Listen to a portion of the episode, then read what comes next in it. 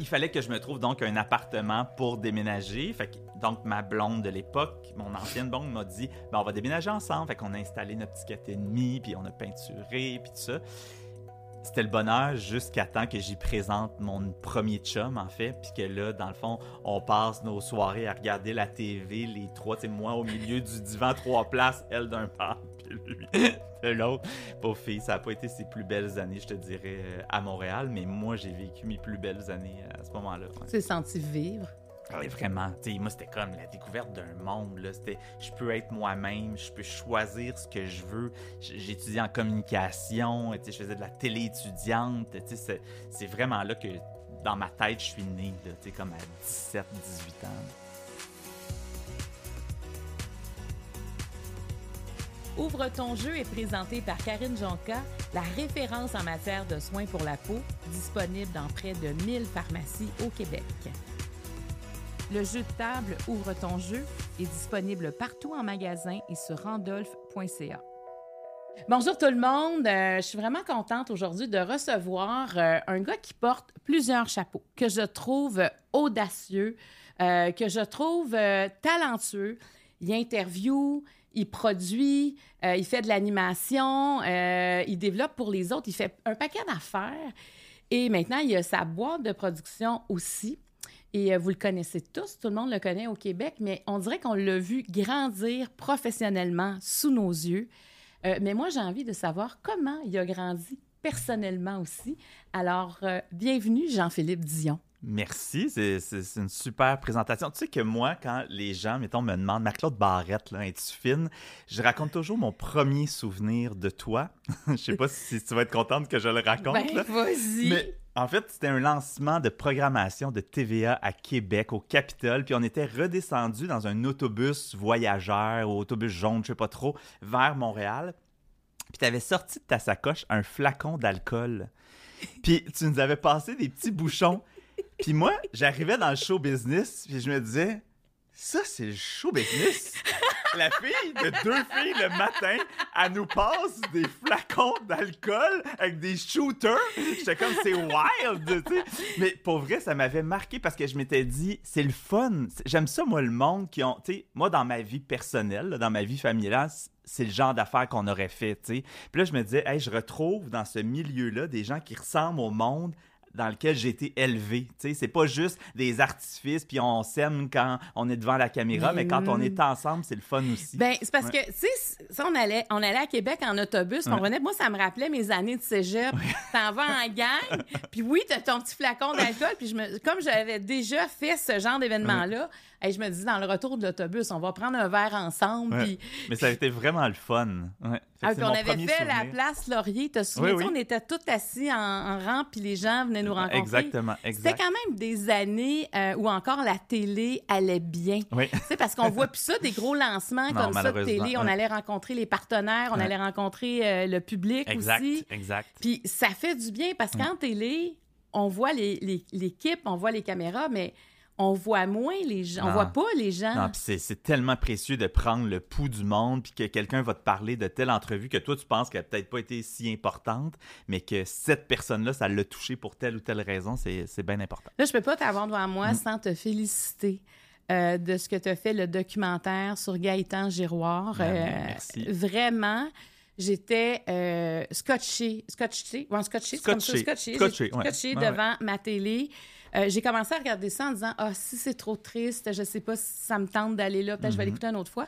Et j'ai, dès que j'ai commencé à l'écouter, finalement, j'ai jamais repensé à ça.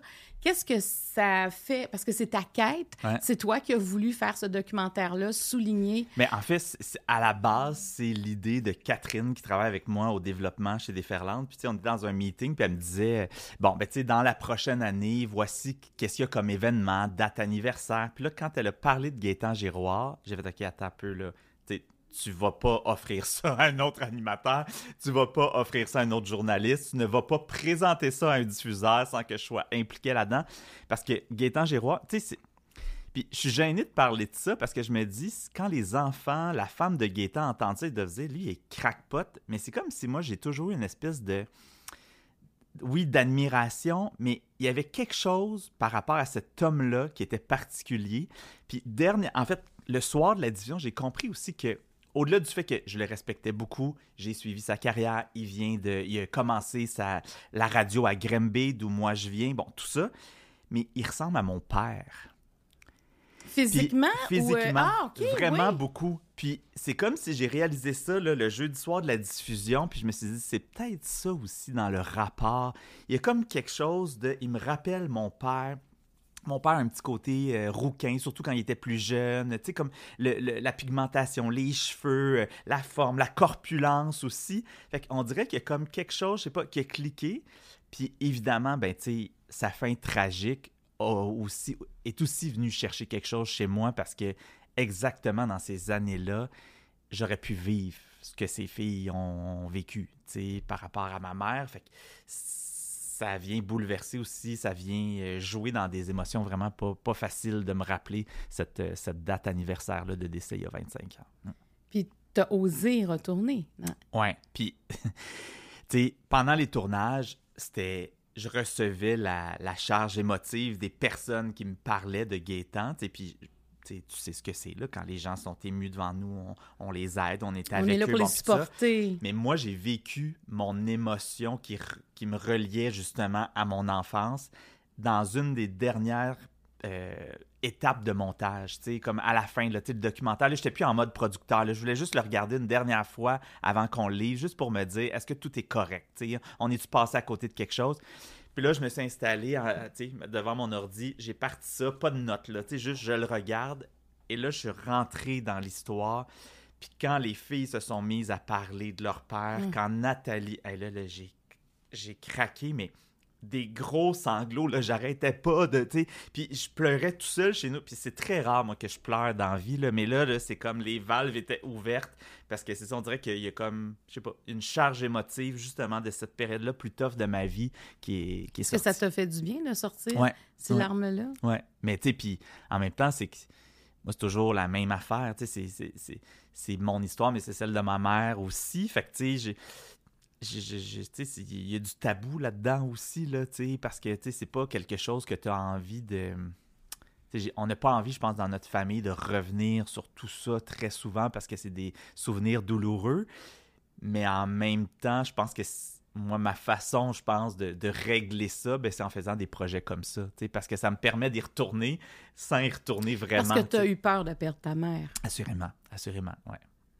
Est-ce qu'on perd son, émerveillement? Est-ce qu'on perd son insouciance? Est-ce- Qu'est-ce qu'on perd quand on a cette crainte-là jeune? Ben, tu sais, moi, ça a créé, euh, tu sais, le, plus grand stress de ma vie a été euh, ces jours-là, là, tu sais, fait que c'est sûr qu'il y a quelque chose qui s'est passé en moi, puis heureusement, tu sais, moi, c'est ça, moi, ça a été tout de suite de comme comment gérer la situation, puis sans rentrer dans les détails, mais cette journée, il a fallu que je gère la situation. Puis, c'est comme la mon premier souvenir de devoir gérer une situation pas facile dans une vie, là, tu sais.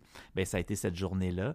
Fait que, euh, fait que tu sais, après ça, on dirait qu'il n'y a rien qui te fait peur dans la vie, là. Mais toi, tu as un côté très responsable. Ouais, vraiment. Ouais. Puis ça, tu as toujours été comme ça? Ben, ça vient, c'est sûr. ça que vient ça avec, tu pas eu le là. choix. C'est comme une question de survie. Oui, puis tu sais, après ça, oui, cet événement-là, mais après ça, il y a aussi, tu sais, toutes les années où ma mère allait pas bien, là. Tu sais, moi, je... C'est drôle parce que, tu sais, je suis certain que tu aurais mon père ici, puis il te raconterait peut-être une histoire un peu différente. On a toute une, perception différente d'un même angle événement. à Ouais. toi, tu comprends? D'enfant, c'est ben ça, oui, ouais, tu ton exact. angle d'enfant. Fait que c'est Ouais. important de retourner dans, ce- dans cette enfance-là. Exact. Et de pas tu sais. juger la situation avec tes yeux d'aujourd'hui. Non, c'est ça. Puis tu sais, mon père a, a été extrêmement présent, puis c'est lui qui nous a pris en charge, la famille, là, tu sais, pendant ces années-là.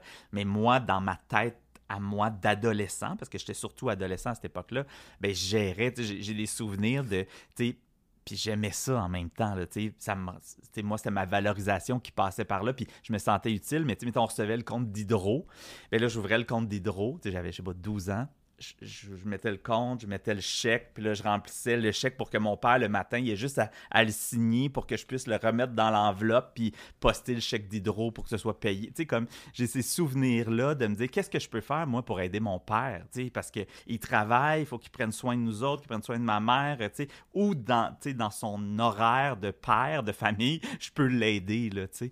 Fait que c'était comme ma façon de, de l'aider, ouais. Ça, ça commence quand même une vie euh, abruptement.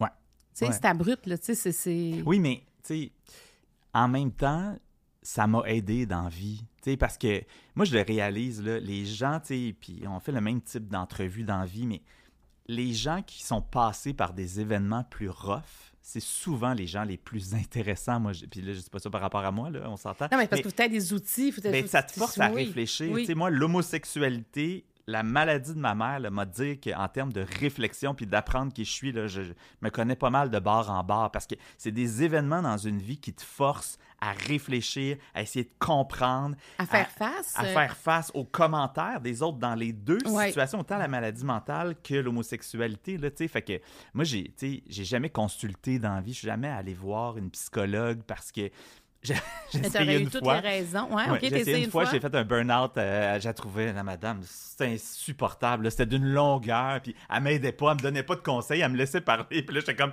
hey, non, mais pouvez-vous comme réagir? Pouvez-vous? Puis là, je suis jamais revenu.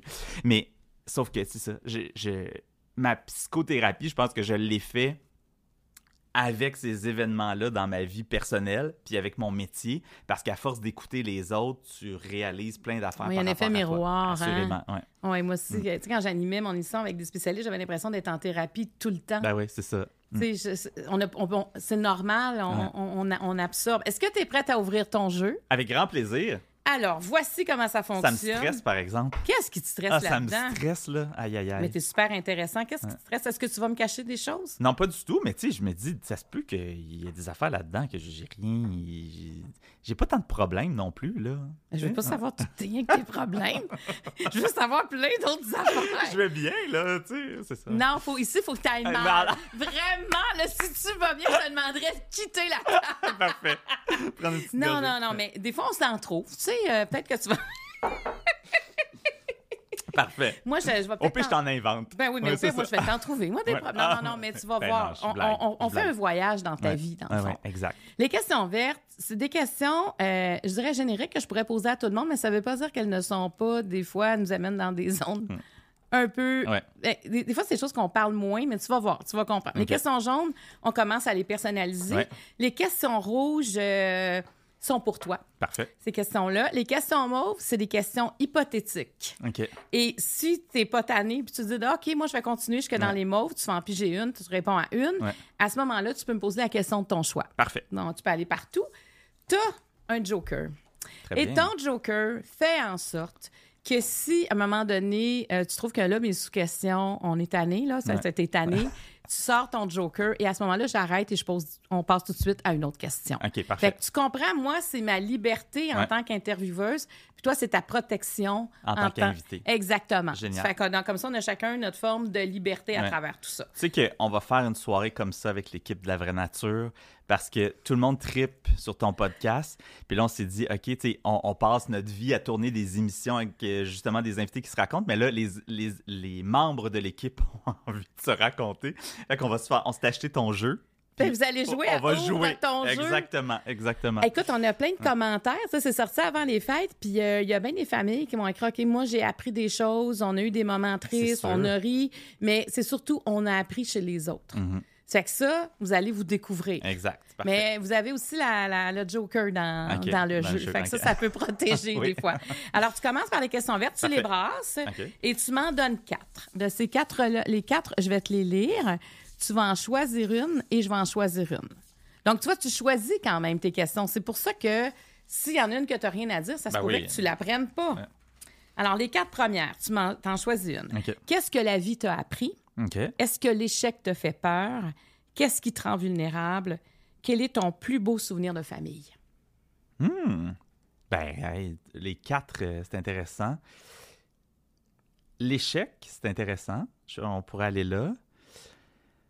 Euh, plus beau souvenir, qu'est-ce que... Ben, la vulnérabilité ou les souvenirs. T'en choisis euh, une. Une? Ah oui, t'en choisis une. Moi, je choisis la deuxième. OK. Euh...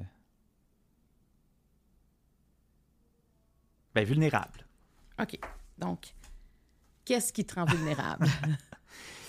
Mais en fait, moi, je pense que ce qui me rend vulnérable, c'est le fait de parce que j'avais une discussion avec quelqu'un ce matin, tu sais, sur, qui me disait, tu de l'extérieur, tu as l'air de quelqu'un qui accomplit tout ce qu'il veut, qui, euh, qui défonce des portes, tu sais. Mais j'ai plein de barrières, tu sais, qui me rendent vulnérable parce que je les connais, mes limites, tu sais. Moi, la chance que j'ai, c'est que j'ai réussi à faire mon chemin en étant tout le temps dans ma zone de confort, tu sais. Là, la zone qui me met en valeur, tu comprends?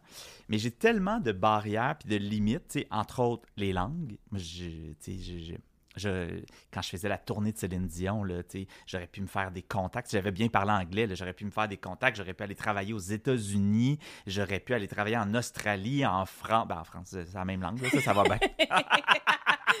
ça, ça, ça va bien. Mais tu sais, fait que c'est, c'est, ça, l'anglais. Après ça, des connaissances euh, dans certains sujets. Tu sais, moi, je suis pas. je suis quelqu'un qui, qui va lire les journaux euh, chaque matin, qui va se documenter, qui va lire les magazines, qui va être au courant de tout ce qui se passe. Mais je suis pas le gars qui a la plus grande culture générale, mettons, extrêmement approfondie dans plusieurs sujets. J'ai comme une mémoire de poisson rouge, tu sais, fait que ma, ma mémoire est très... Je me souvenais d'éléments vraiment pas importants, mais des éléments d'histoire, de date, tu sais, c'est comme quelque Ça, chose... ça- que- c'est une limite pour toi? oui, mais c'est que toutes ces limites-là font en sorte que je réalise qu'avec le temps, que je suis pas sûr que je pourrais aller dans la direction. Que je, je suis pas sûr. En fait, ben, que j'ai des limites puis que je pourrais pas faire tout ce que je veux dans la vie. Parce que si un jour je veux me renouveler, si un jour je veux sortir du sentier où je suis en ce moment très confortable, mais ces limites-là vont faire en sorte que, que, que, je pourrais pas. Puis, tu toute ma vie a été faite de je m'en vais jusqu'où je peux, je défonce les portes puis j'ai pas peur. Mais, mais là, je suis comme rendu à une étape où j'ai vois mes limites puis je vois qu'il y a des zones où je pourrais jamais aller. Parce que tu avances. Mais Exact. mettons, apprendre une langue, là, Ouais. c'est possible? Ah non, mais j'ai tout fait, là.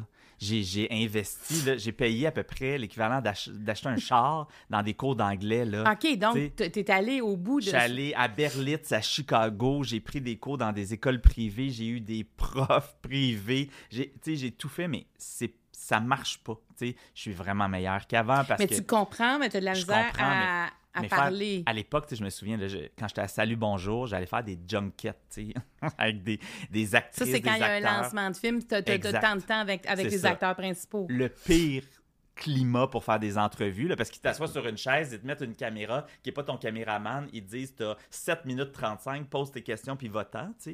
Mais moi, j'avais fait Kim Cattrall, qui était une des filles de Sex and the City. Elle ne comprenait pas mes questions.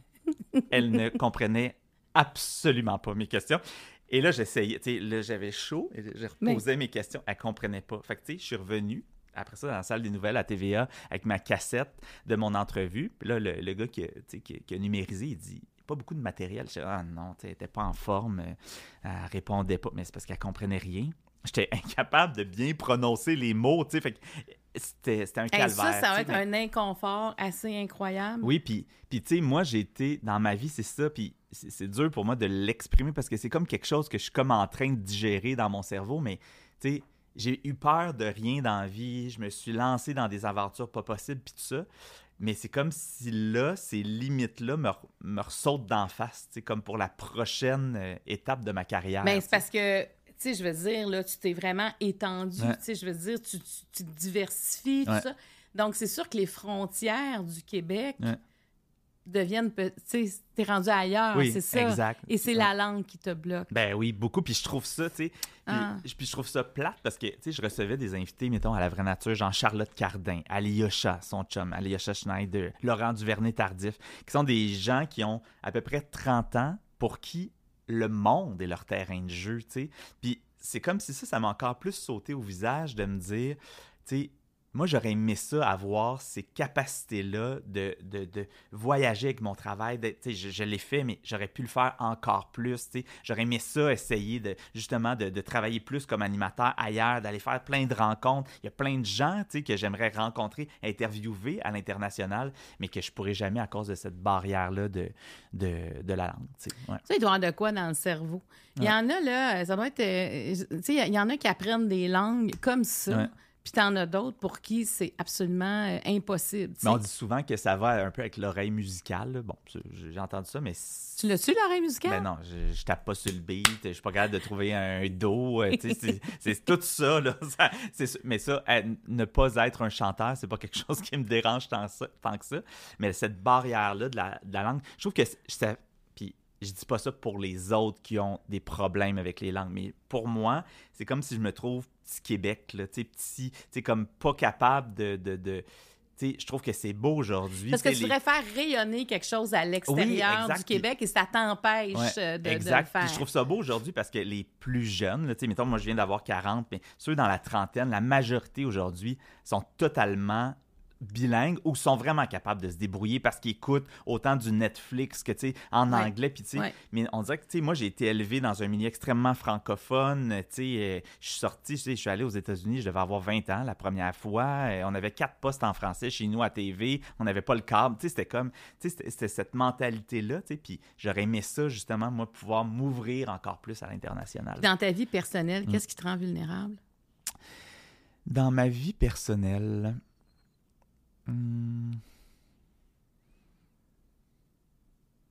Sais, j'ai quand même une bonne confiance en moi. C'est sûr que, tout ce qui touche moi, tu sais, mais là, à ça revient tout le temps à la même affaire, là, même, mon enfance, ma relation à ma mère, puis tout ça, c'est ça, là, ma zone de vulnérabilité, c'est là que, je vais devenir émotif, c'est là que, il y a comme quelque chose là, puis ça, ça, je le sais.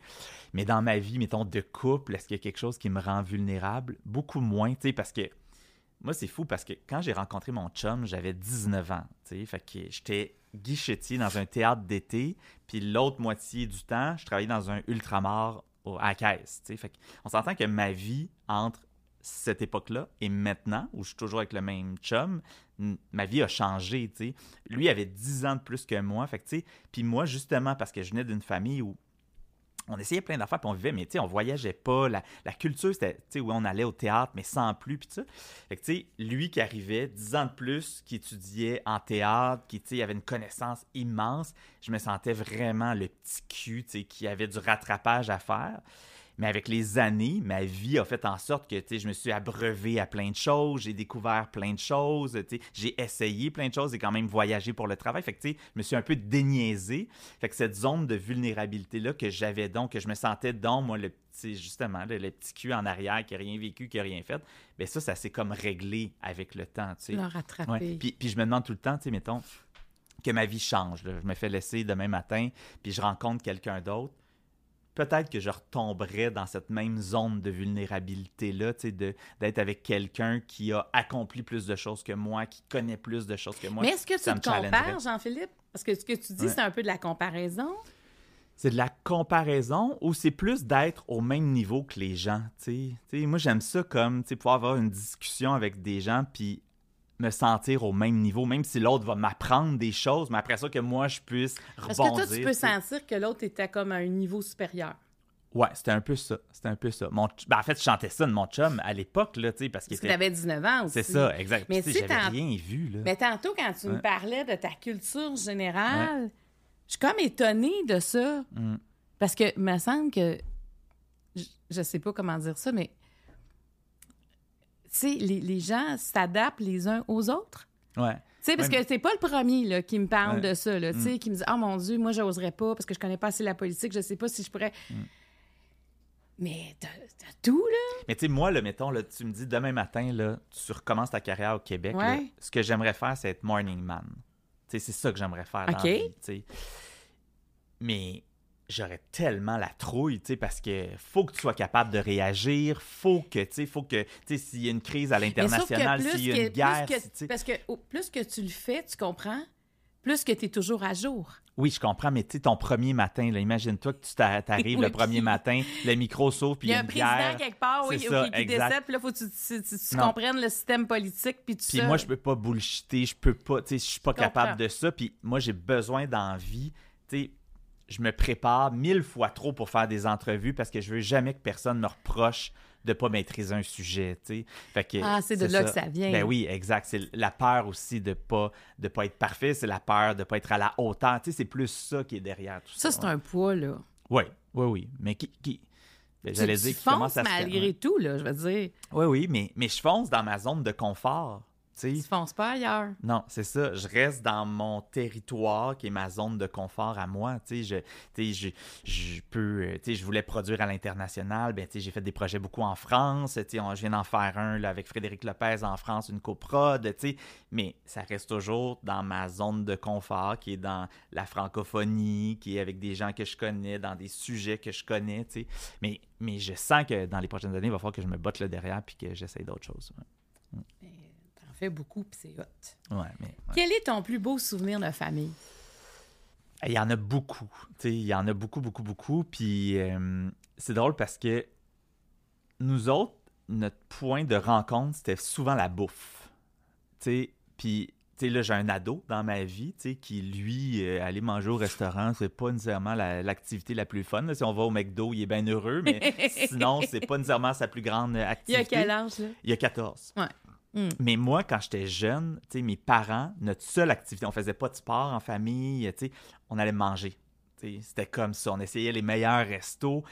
Puis ça, ça, je salue mes parents parce que ça a fait en sorte que très rapidement, moi, jeune, j'ai compris comment me tenir à une table, euh, la coutellerie, euh, dans des plus grands restaurants, euh, les nappes blanches, puis tout ça. Puis même essayer aussi, sur le plan de la cuisine, plein de choses, là, des, des poissons, des crevettes, des fruits de mer, des, bon, tout ça. C'était vraiment ça. Puis ça, c'est comme parmi les plus beaux souvenirs. Mes parents te diraient que ce qui était le plus important pour moi, c'était d'aller voir les urinoirs, là, parce qu'il paraît que...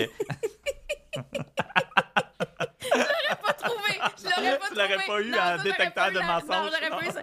Donc, toi, c'est d'aller voir les urinoirs. Ouais, il paraît que quand j'étais jeune, en fait, on arrivait donc dans les restaurants, mais je pense aussi c'est que je m'emmerdais un peu à table, mais mes parents me disaient que je partais, mettons, pendant 10 minutes, j'allais toujours voir les salles de bain, comment c'était placé, puis si c'était beau, puis la déco, puis tu sais, c'est ça. Fait que, je sais pas. Mais bon. Est-ce que tu as un urinoir chez toi? non, j'ai ça, j'ai ça pour mourir. T'as-tu déjà posé cette question-là à quelqu'un? Ah, yes! jamais. C'était la, une première dans toute ma vie que je pose à quelqu'un. Fait que tu ça. détestes ça. Ouais, non, mais je, je déteste les urinoirs, exactement. OK, mais- fait que toi, tu vas pas dans l'urinoir. Hey, on est rendu là. On est rendu. Non, j'y vais. Tu vois, ici, en arrivant, je suis allé. Pour tout vous dire, je suis allé. Je me suis lavé les mains, puis ça. Mais oui, mais je suis allé à la rue Nord. oui. mais j'aime. En tout cas, non, c'est ça. On n'ira pas trop dans Non, mais c'est un de- beau souvenir d'enfance d'aller Oui, dans les restaurants, c'est ça, mais- partager le partage oui, puis, repas. la- d'être assis, c'était à l'époque aussi, il n'y avait pas de téléphone cellulaire, fait que, on n'avait pas le choix d'être pognés ensemble autour d'une table puis de parler. Puis ça, pour moi, c'est vraiment parmi mes plus beaux souvenirs euh, d'enfance, parce que nous autres, on, on voyageait, on partait euh, quatre jours à Saint-Sauveur. C'était ça notre voyage annuel qu'on faisait. Fait que, il n'y avait pas cette notion-là, mais vraiment le, partage de la bouffe. Moi, le deuil, je pense que c'est, le propre de tout humain qui vieillit, mais les souvenirs aussi d'enfance, nous autres, c'était une famille très soudée, là, la famille Dion, on avait une érablière ensemble, l'hiver, on faisait des sleigh rides, on avait des chevaux, puis ça, de, de se retrouver, l'espèce d'instinct grégaire, d'être en gang, puis de faire des trucs, la gang ensemble, puis tout ça, j'aimais beaucoup ça, puis là, tout ça s'égrène avec les années parce que tu sais, les familles se, se divisent, euh, tu sais, les gens grandissent, euh, les familles se multiplient parce que les- il y a plus de petits-enfants, bon, il y a d'arrière-petits-enfants et tout ça. Fait que, mais ça, c'est comme... une nostalgie par rapport à ce moment-là. c'est ça. Mais ces moments-là en famille, de groupe, de gang, pour moi, c'était vraiment les, les plus beaux moments. Tantôt, ouais. tu parlais de ton ado. Qu'est-ce que tu as Ouais. envie? As-tu envie de lui créer des souvenirs Assurément, comme ça? assurément. Me, c'est, extrêmement challengeant, là, tu sais, euh, le, justement, de, puis tu sais, je disais tantôt que les invités de la vraie nature me font réfléchir, mais tu cet automne, justement, Laurent Duvernay-Tardif vient, puis il raconte que ses parents, quand il était jeune, il, euh, à un moment donné, il fait, OK, tu on part un an en voilier, puis on part, bon, tout le monde ensemble. Puis là, je suis revenu chez nous, puis je me disais, moi, qu'est-ce que je fais tu pour faire découvrir des choses à cet enfant-là? Tu sais, Au-delà de lui donner un toit, trois repas par jour, euh, qu'il aille dans une bonne école, qu'est-ce que je fais pour le stimuler? tu sais? Puis j'ai fait, OK, tu pendant la relâche, on s'en va à Paris. Tu je veux te faire découvrir Paris. Je veux te faire voyager. Je veux qu'il essaye des affaires. Je veux lui faire goûter des affaires qu'il aimera pas, mais qu'il aura goûté. Tu fait, que- fait que là, on s'est comme, sur un coup de tête, on s'est comme booké ça. Puis là, on s'en va à Paris. Puis on, on va lui faire découvrir ça. Fait que tu vas créer des souvenirs. Oui, puis, puis mais tu sais, c'est ça qui est fou quand tu as un enfant qui arrive dans ta vie aussi tard, c'est que ton confort, là, il est bien installé. Hein? Toi, il est arrivé, à, il avait quel âge? Il avait 10 ans. Presque 11 ans. Donc, vous, ça faisait presque quoi, 20 ans que vous étiez ensemble? Ben, ça faisait peut-être 17 ans qu'on 17 ans que vous étiez ensemble. dans notre petite vie bien rangée, notre confort, euh, que nos carrières prennent beaucoup de place parce que notre vie est stable euh, personnellement. Fait le setup était fait, puis il roulait de même. Mais là, quand ça, ça arrive, cet enfant-là, c'est déstabilisant, puis tu sais, jusqu'où c'est la même chose que tout le monde se dit. Il ne faut pas que tu t'oublies en tant que couple, faut pas que tu t'oublies en tant qu'humain, euh, mais en même temps, il faut que tu sois là pour cet enfant-là. Fait que, ça a été quand même déstabilisant. Oui, puis tu sais, de l'avoir aussi plus vieux. Ouais. Puis en même temps, au début, tu avais une période de doute parce que tu sais pas, est-ce que est-ce qu'on va pouvoir l'adopter? Est-ce que... en ce moment, au moment où on se parle, il n'est pas adopté. On est toujours famille d'accueil. Ah, vous êtes toujours famille d'accueil? J'avais l'impression que vous étiez passé. Non, euh, parce que le processus est extrêmement long. Là. Donc, on est toujours euh, famille d'accueil. Est-ce que c'est un stress pour toi? Moi, je fais confiance à la vie. Euh, j'ai comme mon feeling à moi, c'est qu'il va toujours être avec nous, là, puis, puis surtout, rendu à l'âge qu'il est, il, est capable de prendre des décisions, puis de verbaliser ce qu'il veut, ce qu'il veut pas. Donc, j'imagine qu'il va toujours être avec nous, mais, euh, c'est ça, j'aime mieux, mieux avoir confiance. Que, Et euh, qu'est-ce que ça t'apporte? Qu'est-ce que sa présence t'apporte? Mais vraiment beaucoup du travail sur moi, tu sais, de... sais, tu sais, moi, j'aime ça avoir raison, j'aime ça, euh, j'ai une tête de cochon, et lui, c'est exactement la même chose. Fait que ça, tu sais, ça, tu sais, mon chum a toujours été celui qui, tu sais, le bon tempérament, qui va faire, oui, bon, Jean-Philippe, il fait ses, ses parages, là, tu sais, on va le laisser Ça va se calmer. Ça va se calmer, puis on s'en reparle, tu sais. Mais lui, il est moi, tu sais, dans ses, ses, comportements, dans plein de choses. Fait que ça, c'est la première fois, on dirait que, tu sais, puis là, je suis comme, hey, toi, t'es l'adulte, là. Tu sais, fait que Mané ravale, puis tu sais, accepte. Puis, tu sais, puis moi, je suis pas quelqu'un de colérique dans la vie. J'aime pas les, les guerres, j'aime pas les gens qui parlent fort, j'aime pas les crises, tu sais, j'aime pas ça. Fait que, fait que c'est ça. Fait que si on veut pas être toujours dans cette confrontation-là, ben, tu sais, j'apprends à, prendre sur moi. Puis, euh, puis en fait, c'est drôle parce que j'ai appris ça professionnellement dans les dernières années, tu sais, parce qu'à un moment donné, en devenant employeur, patron, si tu veux garder tes employés, ferme ta boîte, puis digère, puis tu t'en reparleras. Fait que ça, je l'avais, je trouve, mieux, bien réglé professionnellement, mais là, je l'ai dans ma maison quotidienne. Fait que tu vois comme en plus jeune?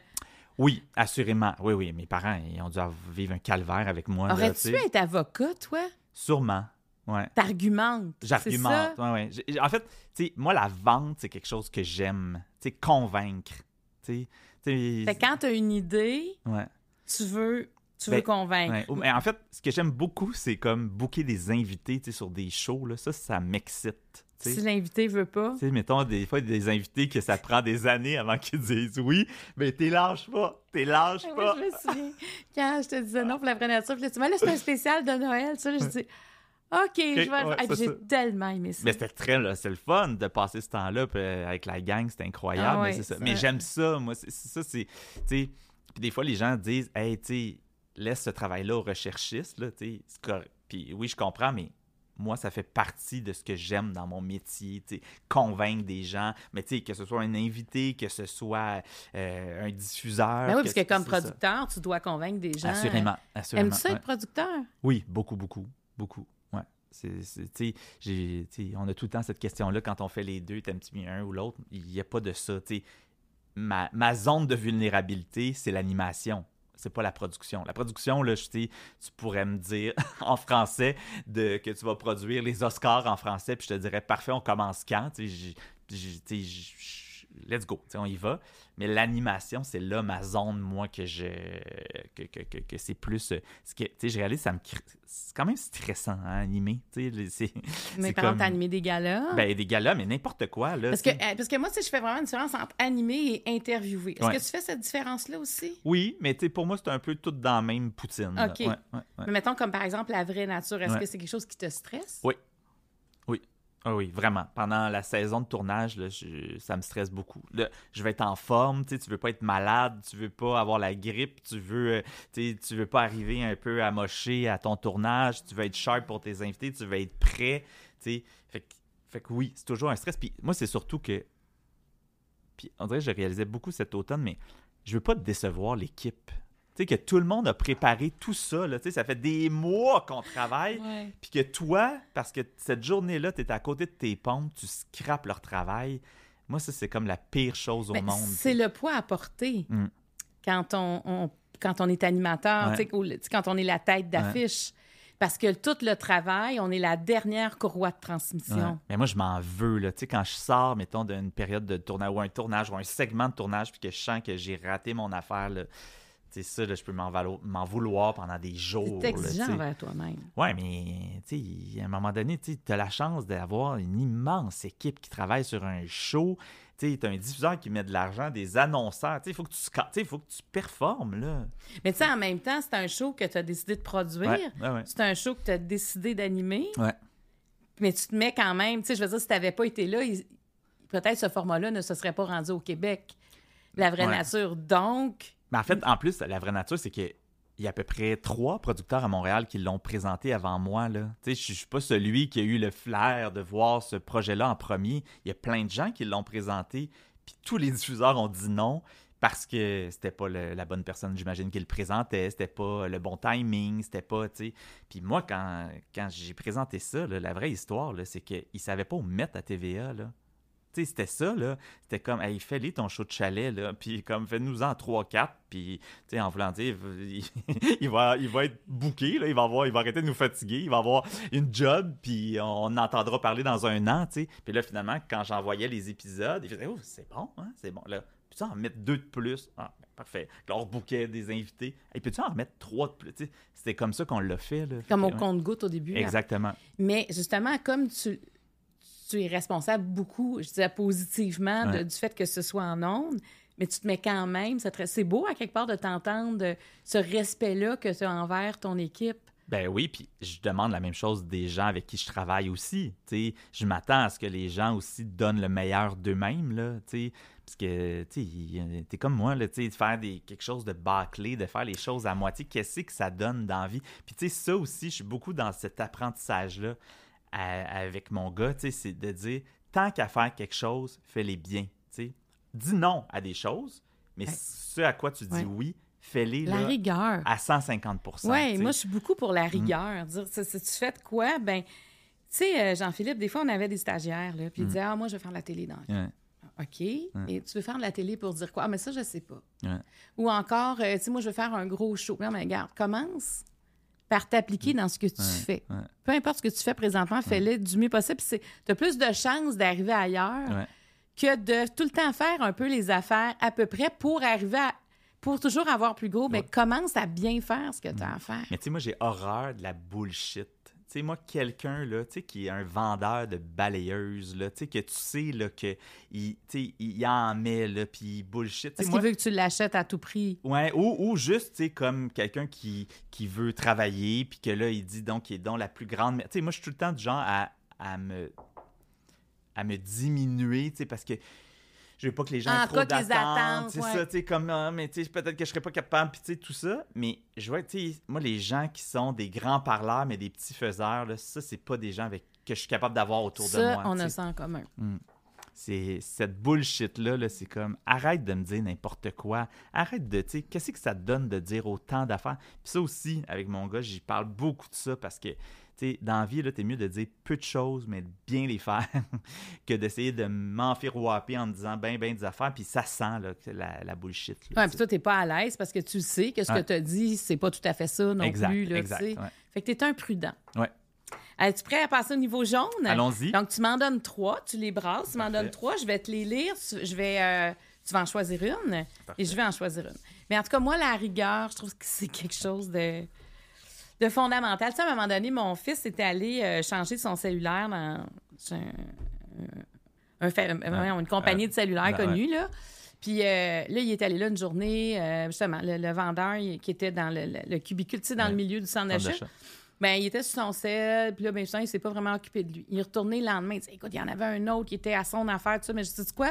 L'autre, il a des chances d'avancer de, cette de le gérant, La ouais, différence, c'est ça. C'est que lui, il va probablement avoir des offres, alors que l'autre, Mm. s'il n'y a pas d'intérêt, pourquoi? Tu sais, j'étais là, comprends, c'est quoi la rigueur? C'est comme, euh, tu viens de vivre, là, c'est quoi le je m'en fous? Exact. Puis nous autres, on s'en fout pas. Non, pas du Fait tout. que c'est ça qui est bien. Voici les questions. Qu'est-ce que tu n'as pas reçu de tes parents et qui te manque? Mhm. Dans tes souvenirs, ton désir d'avoir des enfants remonte à quand? L'intimidation, c'est trois petits points. Ben, l'intimidation. Ouais. Moi, j'en ai eu beaucoup d'intimidation dans ma vie, là, tu. Puis quand j'entends les gens dire, mettons, que l'homophobie, c'est un sujet, qui est un peu réglé, puis que tout le monde accepte, là, c'est comme... Ça vient me chercher, parce que d'un, c'est pas vrai. C'est pas vrai que c'est un sujet qui est réglé, puis encore aujourd'hui, je vais sentir des gens qui sont pas confortables, mais c'est surtout, cette portion-là. Moi, je ne retournerai jamais, jamais en bas de 17 ans, c'est comme les pires années de ma vie, là. Mon, mon- la fin de mon enfance puis le début de mon adolescence, là. J'ai... Moi, je me suis fait attendre euh, parce que j'avais tellement un caractère fort, tu sais, que je confrontais ceux qui m'écœuraient. Mais tu sais, moi, je me souviens de moments où il y avait, euh, je sais pas, là, euh, 50 gars devant la porte d'école qui m'attendaient pour me frapper Ah! parce qu'ils étaient, parce qu'ils me traitaient de fif, puis je répondais, puis tu sais, au primaire, au secondaire, tu sais, moi, les, les, les- da- dans les, euh, tu sais, je- suis persuadé qu'il y a beaucoup de jeunes filles, jeunes garçons gays là, qui, qui, tu sais, qui- qui ont vécu ça puis qui le Ouais. vivent encore. Mais tu sais, un vestiaire de sport, là, quand t'es gay puis que tout le monde te traite de fils puis que là, faut que tu te changes. Moi, ça, là, encore aujourd'hui, je vais tout faire pour éviter d'aller dans un vestiaire. J'aime mieux me changer dans mon char que d'arriver puis de me changer si j'ai une activité sportive. Ça a ou, sais, laissé un empreinte. ben, vraiment, vraiment, vraiment. Fait que, tu sais, c'est ça. Fait que l'intimidation, c'est Mais, un sujet qui mais, euh, mais je veux qu'on en parle Ouais. parce que, bon, il y a des gens qui nous écoutent qui ont Mhm. vécu ça. Il y a des parents aussi. Ouais. faut pas faut entendre ça quand Mhm. l'enfant se fait intimider. Ouais. Puis toi, à quel moment t'as su que t'étais gay dans ta vie? Tu je pense que peut-être fin du primaire, début du secondaire, là, mais ça a, été, ça a été plus tard avant que je, je- je comprenne vraiment ça. Là. Mais tu sais, 14 ans, mettons, là, je savais que... Est-ce que tu t'es fait intimider avant de le savoir? Ouais. Ben oui, oui, oui. Je me faisais traiter de gay avant même que je pense que je pouvais l'être. Fait que, fait que ça aussi, c'est confrontant, Ouais. à la limite, une fois que tu le sais que t'es gay, tu te dis, OK, gars, c'est juste un mauvais moment à passer. Mais tout le moment où tu te fais traiter de gay, puis t'es pas sûr que c'est ça, c'est encore plus challengeant parce que ça t'atteint, ça te fait mal. Puis là, tu te dis, mais non, je suis pas gay parce que tu veux réagir, mais peut-être que tu l'es. Tu sais, ce moment-là, c'est un moment rough dans une vie. Là, ouais. Puis là, à ce moment-là, tu te dis, mais c'est quoi ma différence pour qu'il me traite de gay, moi? Mais tu sais, moi, je sais, là, tu sais, j'étais- pas le gars le plus viril, j'étais pas bon dans les sports, je me tenais avec des amis de filles. Tous les clichés, là, je les avais, là. Tu sais, c'était- tout ça. Mais, mais c'est violent, tu sais, des commentaires de, de jeunes. Tu sais, moi, ne m'invite jamais à un conventum d'école secondaire. Tu sais, je suis pas quelqu'un d'envie qui va en vouloir longtemps. Mettons, je vais avoir une prise de bec avec quelqu'un. Hey, le lendemain matin, là, je suis rendu ailleurs, puis j'ai tout oublié. Mais les gars qui m'ont écœuré dans ma vie quand j'étais jeune, là, tu sais, je les vois passer sur Facebook, puis j'ai zailli encore autant. Tu sais, c'est comme, tu sais, c'est- c'est... Mais où tu trouvais ton, ton réconfort? Ben, mes amis, j'avais de bonnes amies qui, euh, qui, étaient présentes pour moi. Puis dans, ma, ma, voie d'évitement, ça a été les arts, après ça, quand, tu reconstruis ton histoire, tu comprends que, moi, je me suis lancé dans le théâtre, puis dans l'impro, puis dans tout ça, parce que c'était ma façon que pendant les récréations, je sois pas d'un corridor avec les autres. Je suis enfermé dans des locaux à pratiquer une pièce de théâtre, à monter un spectacle, à écrire. C'est là que je pouvais me sauver des corridors d'école. Mais. Mais là, c'est quoi, il te bousculait? Est-ce que tu as été battu? bousculais des- T'as-tu- Non, non, pas à ce point-là, mais, mais tu sais, j'avais peur, là, tu sais, j'avais peur d'aller à l'école au secondaire, là, tu sais, parce que j'avais peur justement de me faire frapper ou parce que, tu sais, c'était... Ça, celui rough, qui m'a. Mm. raconté une histoire qui ressemble à la tienne, c'est Georges Saint-Pierre. Non, mon Dieu. ouais. Georges Saint-Pierre, quand il entendait, il me racontait que quand il entendait la cloche sonner, Mm. là, il se disait OK, là, il faut que je passe dans le couloir. Là, il faut que je traverse la cour. Mm. Là, il va avoir la ruelle. Il pensait à tous ces points-là que des gens allaient l'attendre. Ouais. C'est terrible. Dans ta tête, tout ce que ça prend comme Mm. Ah non. énergie pour aller à l'école chaque matin. Eh non, mais moi, j'ai le nombre de mots de vente que j'ai inventé pour pas aller à l'école parce que je savais que si j'allais à l'école demain matin, j'aurais peut-être passé un mauvais quart d'heure. puis c'était tellement gratuit, mais en même temps, je, je comprends. Ma façon de faire, c'était, moi, c'était pas de m'effacer, mais c'était plutôt, tu sais, au primaire, je me souviens que j'étais allé voir, la direction pour dire, hey, lui, il m'écœure, tu sais, chaque jour, il arrête pas, il me traite de ça, il me traite de ça. Puis là, il, genre, il s'était fait comme réprimander pour comme copier le dictionnaire. C'est comme à la mode à l'époque, il fallait qu'il copie des pages de dictionnaire. Puis là, pendant mes cours, j'allais aux toilettes. Puis là, je passais devant le local où il copiait, puis je le regardais, puis je faisais genre ça, tu sais. Tu sais, j'étais un peu bave. Tu comprends? Tu sais, c'est comme. Tu sais, non, mais ça t'a permis de, de, de, te tenir debout. Oui, mais c'est ça, exact. Puis ça a été ça dans ma vie. Tu sais, je me suis tout, tout, le temps tenu debout, peu importe les circonstances. Mais je comprends que des gens. Tu sais, c'est sûr que moi, là, avoir été un jeune avec un petit peu moins de confiance en moi, là, c'est sûr que je serais pas ici aujourd'hui. C'est sûr, sûr que je me serais enlevé, la vie. C'est sûr, sûr, sûr. Tu peux comprendre que. Parce que les les jeunes gays sont encore. Oui, c'est encore souvent des jeunes gays qui, malheureusement, mhm. vont faire plus de tentatives de suicide. Puis c'est en plus, c'est que tu veux pas aller parler à quelqu'un de ce que tu as dans ta tête parce que tu le sais pas, tu es qui, tu le sais pas ce que tu es en train de vivre. Tu as honte même, tu sais, moi j'avais honte de me dire que tu sais un jour il faudrait que je dise que j'aime plus les garçons que les filles là, tu sais. Fait que tu sais fait que jamais je serais allé voir un prof ou un, euh, une intervenante à l'école pour dire hey, je pense que je suis gay, puis euh, j'ai besoin d'aide pour m'accepter. Parce que juste de dire ça, c'est impensable, tu sais. Mais ça, ça part aussi des familles, puis ça part aussi des parents. Il faut que les parents montre de l'ouverture. Je pense qu'aujourd'hui, on est, on est plus sensible à ça. on va dire, tu parles à un jeune, tu diras pas juste, euh, tu as hâte d'avoir une petite blonde, mais tu vas dire une petite blonde, un petit chum. Mais puis c'est important d'avoir ce langage-là dans les familles parce que si ton enfant, il pense qu'il n'y a aucune ouverture possible, eh bien, s'il n'y a pas d'ouverture possible dans son milieu d'amour chez lui, la vie va être rough. En avait-tu de l'ouverture chez toi? Pas du tout. Ben, c'était c'était pas une option, moi. Là. C'était pas. Euh, on ne parlait pas de ça, on n'en connaissait pas. Euh, c'était. Puis c'est pour ça que ça a été aussi long, moi aussi, à, à ce que j'accepte qui j'étais. Puis, une fois que ça a été accepté, c'était comme tassez-vous de là. Parce, que, ton tempérament est revenu. Exactement. Tu as eu comme une zone quand même de vulnérabilité où tu étais, fragilisé. Assurément. Par ça. Oui, vraiment. Et comment. C'est-tu en voyant un autre gars, comment te dit, OK, regarde, c'est ça, puis il va falloir que je, que passe au travers? c'est un peu flou dans ma tête puisque ça fait vraiment longtemps, mais à l'époque, en fait, moi je me souviens, parce que ça a l'air archaïque, mais c'était l'arrivée des ordinateurs. tu puis moi, en fait, à 14 ans, j'ai eu mon ordinateur. Moi, mes enfants, ça leur fait bien, bien rire, ça. L'arrivée qu'on a connu ça. Tu sais, toi, t'es plus jeune que moi. mais À l'université, j'ai commencé à la dactylo la première ben année. La deuxième année, j'avais un ordi qui était large comme ça, tu sais. Mais moi, à 14 ans, j'ai eu mon ordinateur, là, pour la première fois qui se branchait dans la prise de téléphone, puis que ça fait ta ta ta ta ta ta quand tu voulais te brancher à Internet. Avec le modem. Exactement. Puis que personne ne pouvait appeler chez vous parce que tu étais sur Internet. Là, Mais moi, là, ça a été la découverte d'un monde. moi, il y a eu deux moments. L'ordinateur, parce que là, je pouvais aller chatter, puis je pouvais correspondre avec des gens qui n'étaient pas dans le même milieu que moi. Fait que ça, ça a été.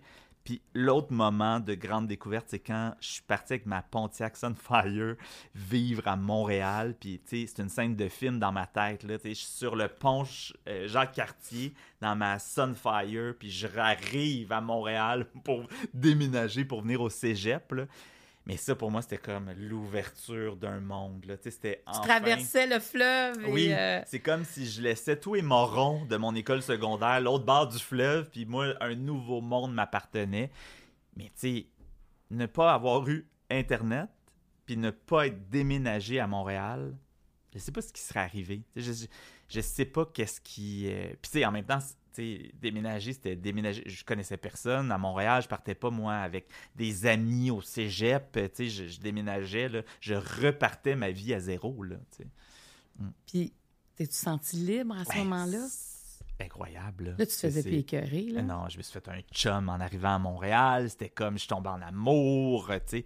Puis c'est juste que il y a une, ma dernière blonde du secondaire voulait me reconquérir. OK, parce que tu as eu des blondes à travers tout ça. Là. Ben, je suis un charmeur, Marc-Claude, fallait que tu fallait que exerces ton charme. Oui. Mais ma dernière blonde secondaire, elle, elle, voulait, dans le fond, me reconquérir. Fait qu'à un moment donné, elle m'a dit Je vais déménager avec toi à Montréal. Tu sais, fait qu'on va comme au moins pouvoir partager un appartement, bon, puis tout ça, parce que, en tout cas, c'est une autre histoire, mais je m'étais fait évincer d'une chambre où je vivais par la police, là, parce que j'étais comme. Euh, Attends, attends une minute. T'as un petit côté rebelle, on savait pas ça.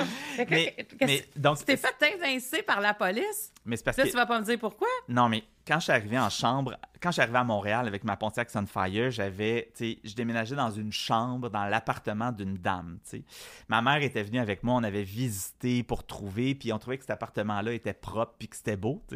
Fait que finalement, on, moi je déménage, là j'ai ma télé, mon, mon VHS, puis ma plante verte, puis mes sauces à spaghetti que ma mère m'a fait, puis tout ça. Mon char est plein, fait que je m'installe ça a dégénéré. La madame avait visiblement de grands problèmes de santé mentale c'est visiblement mon karma. Fait que là, la madame calculait, mettons, le nombre de carrés de papier essuie-tout que je prenais par jour. Puis je sais pas pourquoi j'avais une grande consommation de bacon et je faisais cuire au micro-ondes avec du papier tout. Bon. Oui, oui. Ça, pour elle, c'était trop. donc tu prenais beaucoup de, papier euh, Scott Towel. Elle exigeait que je lave la laveuse à vêtements avant, après chacun de mes lavages de vêtements. En tout cas, mais c'était fou. Et à un moment donné, elle a décidé que. Puis tu sais, moi, j'étais comme un garçon de bonne famille, bien élevé. Je l'ai aidé à aller faire son épicerie, à apporter ses paquets parce qu'elle était plus âgée. Je faisais son ménage dans son appartement.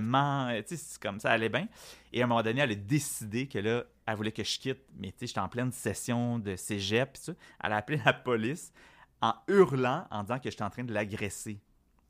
Fait que là, les voitures patrouilles sont arrivées. Trois voitures patrouilles qui ont bloqué la rue. C'était sur l'Angelier à Montréal. Et là, les policiers sont rentrés dans l'appartement. Moi, j'étais assis sur mon lit. Je me souviens toujours, je regardais Virginie. Puis j'avais mes parents, mon père était là. J'étais comme, mais pas, qu'est-ce que je fais? puis il dit, ben là, attends. Puis les policiers vont bien comprendre. Mais tu garde ton camp. Mais j'étais comme, ouais, mais tu sais, je veux pas aller en prison. Mais là, je comprends que tu pensais ça. Là, les policiers, ils ont assis à madame. C'est une scène de film. Ils ont assis à madame dans une chaise. Puis ils ont dit, là, là, vous allez rester là. Ils sont venus me parler dans ma chambre, tu sais. Puis là, ils ont bien compris. Puis ils m'ont dit, tu sors maintenant. Tu sais, puis là, je sors, je m'en vais où? On le sait pas, mais tu sors. Fait que tu vas pacter l'autopatrouille de tes, tes vêtements, ton stock. J'étais là avec mon bidon d'assouplisseur, puis de détergent à linge, puis mes vêtements, ma plante verte. Puis j'ai rempli l'autopatrouille, puis j'ai déménagé, escorté par une autopatrouille sur l'autoroute jusque chez ma sœur, qui, à l'époque, travaillait dans une prison. C'était une... mais, mais pourquoi tu, pourquoi tu produis pas ton histoire? Non, mais fait que je suis arrivé à la prison où ma sœur travaillait, encore avec mon bidon d'assouplisseur de, mon VHS, ma plante verte. Puis là, j'ai dit à ma soeur, excuse-moi, mais je peux-tu comme déménager chez toi? Fait qu'elle a dit, ben oui. Fait qu'on a rempli son auto, puis j'ai déménagé, bref, chez elle. Je suis allé en cours. Fait que la police t'a débarqué en prison. Exactement. Exactement. Bonne chance, c'est ça. Tout va bien. OK, fait que c'était allé loin quand même, cette première histoire-là. il fallait que je me trouve donc un appartement pour déménager. Fait que, donc, ma blonde de l'époque, mon ancienne blonde, m'a dit ben, on va déménager ensemble. Fait qu'on a installé notre petit 4,5, puis on a peinturé, puis tout ça. C'était le bonheur jusqu'à temps que j'y présente mon premier chum, en fait. Puis que là, dans le fond, on passe nos soirées à regarder la TV, les trois, tu moi au milieu du divan, trois places, elle d'un pas, puis lui l'autre. Pauvre fille, ça n'a pas été ses plus belles années, je te dirais, euh, à Montréal, mais moi, j'ai vécu mes plus belles années euh, à ce moment-là. Tu t'es senti vivre? Oui, vraiment. moi, c'était comme la découverte d'un monde. Là. C'était, je peux être moi-même, je peux choisir ce que je veux. Étudié en communication, je faisais de la télé étudiante. C'est, c'est vraiment là que, dans ma tête, je suis né, là, comme à 17, 18 ans. C'est arrivé. Mm. Ouais. Et avec tes parents, comment ils ont pris ça, ton annonce? Mais tu sais, je pense que je te l'ai peut-être déjà raconté, mon coming out, c'est aussi une scène de film, là, tu sais, c'est que mes parents m'ont découvert en bobette sur leur balcon avec mon chum actuel. Ah, je pense que je t'ai entendu dire ailleurs, mais pas à moi. OK. Mais c'est ça, donc euh, je venais de rencontrer mon chum, mes parents étaient partis en vacances, fait que donc je décide d'inviter ce gars-là que j'ai rencontré à venir faire dodo chez mes parents, donc euh, dans notre maison d'enfance. Et là, mes parents décident d'abréger leurs euh, vacances annuelles à Baie-Saint-Paul et reviennent à la maison alors que moi je me relève d'une vie d'amour, d'une nuit d'amour avec mon chum. On était en boxer dehors sur la galerie au mois de juillet, les pieds pendants au bout de la galerie. Et mes parents arrivent en voiture dans notre face, mais directement, là, tu sais. Il n'y a pas de doute, là. C'est pas mon meilleur ami que j'ai invité pour une partie de soccer l'après-midi, là. Il n'y a pas de doute. Il y a quelques bouteilles de vin d'ouverte dans la maison, tu sais, c'est comme... Mauvais moment. Mauvais moment, puis là, donc... euh, Et là, toi, tu veux mourir, j'imagine? je suis mort. je, T'étais confirme. cliniquement mort à ce Je moment-là. suis mort. Mais c'est- moi, à la limite, c'était comme, je riais parce que c'était ma façon de dédramatiser, puis je me disais, garde, tu sais, à un moment donné, il fallait que ça arrive, puis ça va être là que ça va arriver. Puis Il y a pas, il sera sans doute. Mais mon chum, lui, qui était pogné en bobette dans la maison d'un gars qui vient de rencontrer, il ne connaît pas sa famille, il connaît pas ses parents, puis lui, il vit à Montréal, il est loin en ciboulot de chez lui, là, tu sais. Fait que là, il m'a dit, là, on se rhabille et tu me ramènes chez moi. Mais j'ai oui, ok, je comprends, mais là, il va falloir rentrer dans la maison. Mon père a rembarqué dans la voiture, il est parti. Ma mère est débarquée dans la maison pour défaire sa valise, puis j'ai dans le fond la première fois que j'ai présenté mon chum actuel à ma mère, c'est cette journée-là où il était en bobette d'une lendemain d'un lendemain de veille, puis donc ma mère Non, c'est ton chum actuel. Oui, oui, Donc, Martin. c'est Martin. OK, c'est. Martin qui est en bobette avec toi sur le Exactement. balcon. Fait que j'ai fait ben maman, Martin, Martin, maman. Fait qu'il a serré la main. En bobette. fait que là, ma mère était comme bonjour, bonjour. Et là, finalement, ben c'est ça, on, on s'est rhabillé puis on est parti. Puis euh, ça a été le coming out. ouais. Non, mais là, je, comprends pas que j'ai pas vu ça à la télé, cette histoire-là. Ça va être la saison 4 de Indéfendable. Mais Ouais. sérieux, c'est une belle. Non, mais tu pourrais le faire en fiction, mais t'as- t'as quand même des moments qui arrivent à personne. Mais, ouais, mais tu sais, c'est- c'est tout ce qui vient après. Tu sais, je me souviens, ben, de un, avec mon père, ça a été extrêmement difficile parce que lui acceptait pas ça. Parce que là, il est parti de la maison, donc tu y as au pas propre présent. comme au figuré, là. Tu sais, il, oui, il, il est parti et on s'est reparlé officiellement huit ans plus tard. Comment t'as vécu ces huit années-là? Ça a été dur parce que, tu c'est toutes ces années-là, puis c'est tous ces éléments-là qui font que tu te questionnes puis que tu avances aussi comme humain, tu.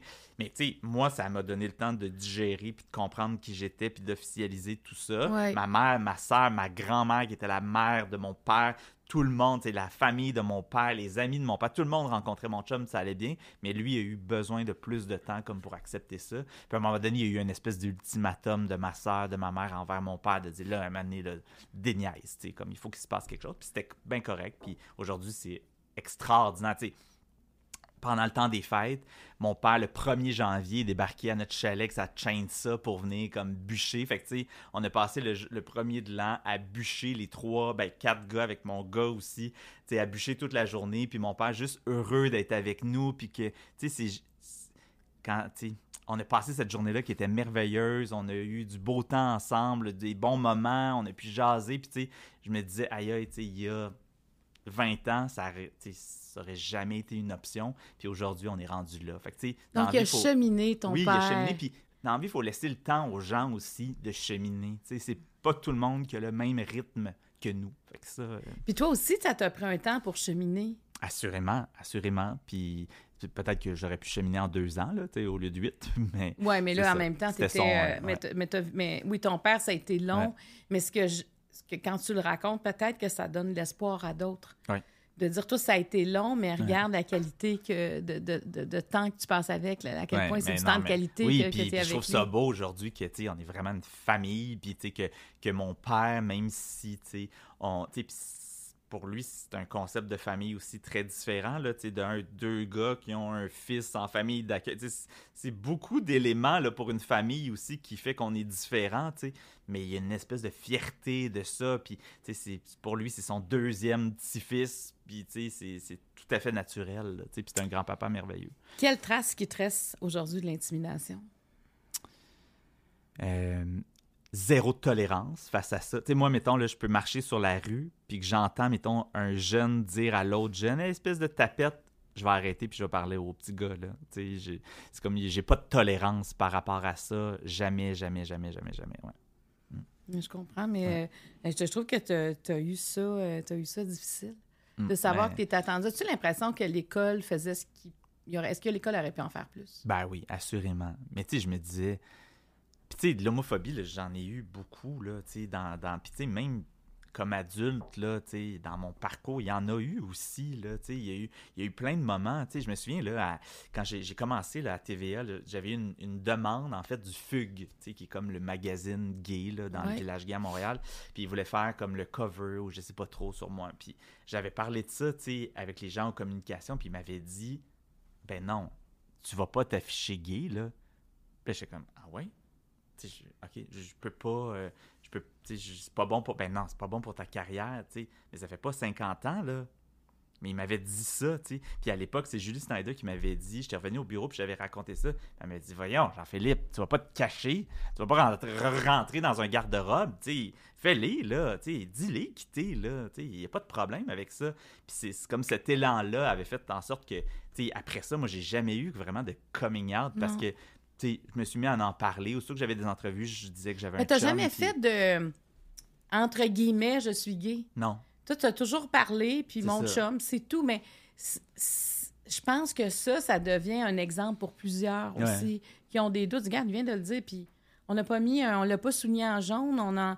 Aujourd'hui, je suis contente qu'on en parle parce qu'on parle d'intimidation, Mhm. puis ça, ça existe encore aujourd'hui. Puis en plus, aujourd'hui, ça existe aussi quand tu arrives à la maison avec les réseaux sociaux. Ouais. Fait que ça s'arrête jamais. Oui, puis c'est important, je trouve aussi, de montrer des modèles, tu sais, puis les- petits commentaires que je vais recevoir, j'en reçois beaucoup moins par rapport à l'homosexualité aujourd'hui parce que c'est tellement assumé dans mon cas, puis tout ça, qu'on dirait que c'est moins ça qui retient l'attention, mais c'est beaucoup ça de un modèle aussi, tu sais, de... C'est tout le temps la même affaire. On a tout le temps l'espèce de côté de la fofolle, puis exubérant, puis de... tu sais, Mais on peut être gay aussi, avoir une petite vie de famille, deux parents, un enfant, un char, un chalet, là, tu sais, comme... Ça existe, ce modèle-là aussi. tu es ce modèle-là. Ben, il y en a plein d'autres, mais... Oui, je- mais ça Je existe fais partie aussi. de ça, oui, exact. Euh, attends, qu'est-ce que. Qu'est-ce que tu n'as pas reçu de tes parents et qui t'a manqué? Euh... Ben, tu sais, vite de même, je dirais des marques d'affection de mon père. Je pense que ça, c'est comme euh, des je t'aime. J'ai un souvenir bien clair, moi, que j'ai entendu mon père dire à mon filleul, qui est le, fils à ma sœur, je t'aime. J'étais comme, voyons, de dire je t'aime? C'est ça qu'il a dit, parce que j'avais jamais entendu ces mots-là de la bouche de mon père, tu sais. Puis, puis ça, ça a été marquant pour moi de faire. On dirait que j'avais jamais réalisé ça vraiment, qu'on n'avait pas ça. Puis je sentais que mon père nous aimait, là, tu sais, c'est Ouais. pas ça, mais, mais tu sais, ces marques-là, là, tu sais, de, je trouve ça beau, moi, des un père qui prend son gars dans ses bras, je trouve ça beau, les, des marques d'affection physique, de, oui, la poignée de main, c'est le fun, là, mais l'accolade du père avec ses enfants, puis des, des mots aussi, puis de, de fierté, nommer les choses, puis Aujourd'hui, mon père, c'est devenu tout ça, là, il- bon, peut-être pas l'accolade, mais, le, mais les, les mots, la fierté, il nomme les choses, il va dire bravo, il va, c'est comme si, moi, dans ma famille, c'est comme si le texto a comme créé une- un, un nouveau canal de transmission affectif. Donc, c'est plus facile à écrire. Ben oui, qu'à dire. Puis maintenant, je trouve qu'il va plus nommer les choses, tu sais. Mais, mais ça a commencé par les textos, tu sais. Puis, puis ça, de lire ces mots-là, tu fais comme « Wow! » Tu sais, c'est- là, tu peux, tu peux le regarder pour être sûr que tu t'es pas trompé puis que c'est encore là. Est-ce que toi, mais tu ça, lui ouais. dis je t'aime? Euh, je sais pas si... euh, Je sais pas si j'ai dit « je t'aime » à mon père. C'est une méchante question. Ouais.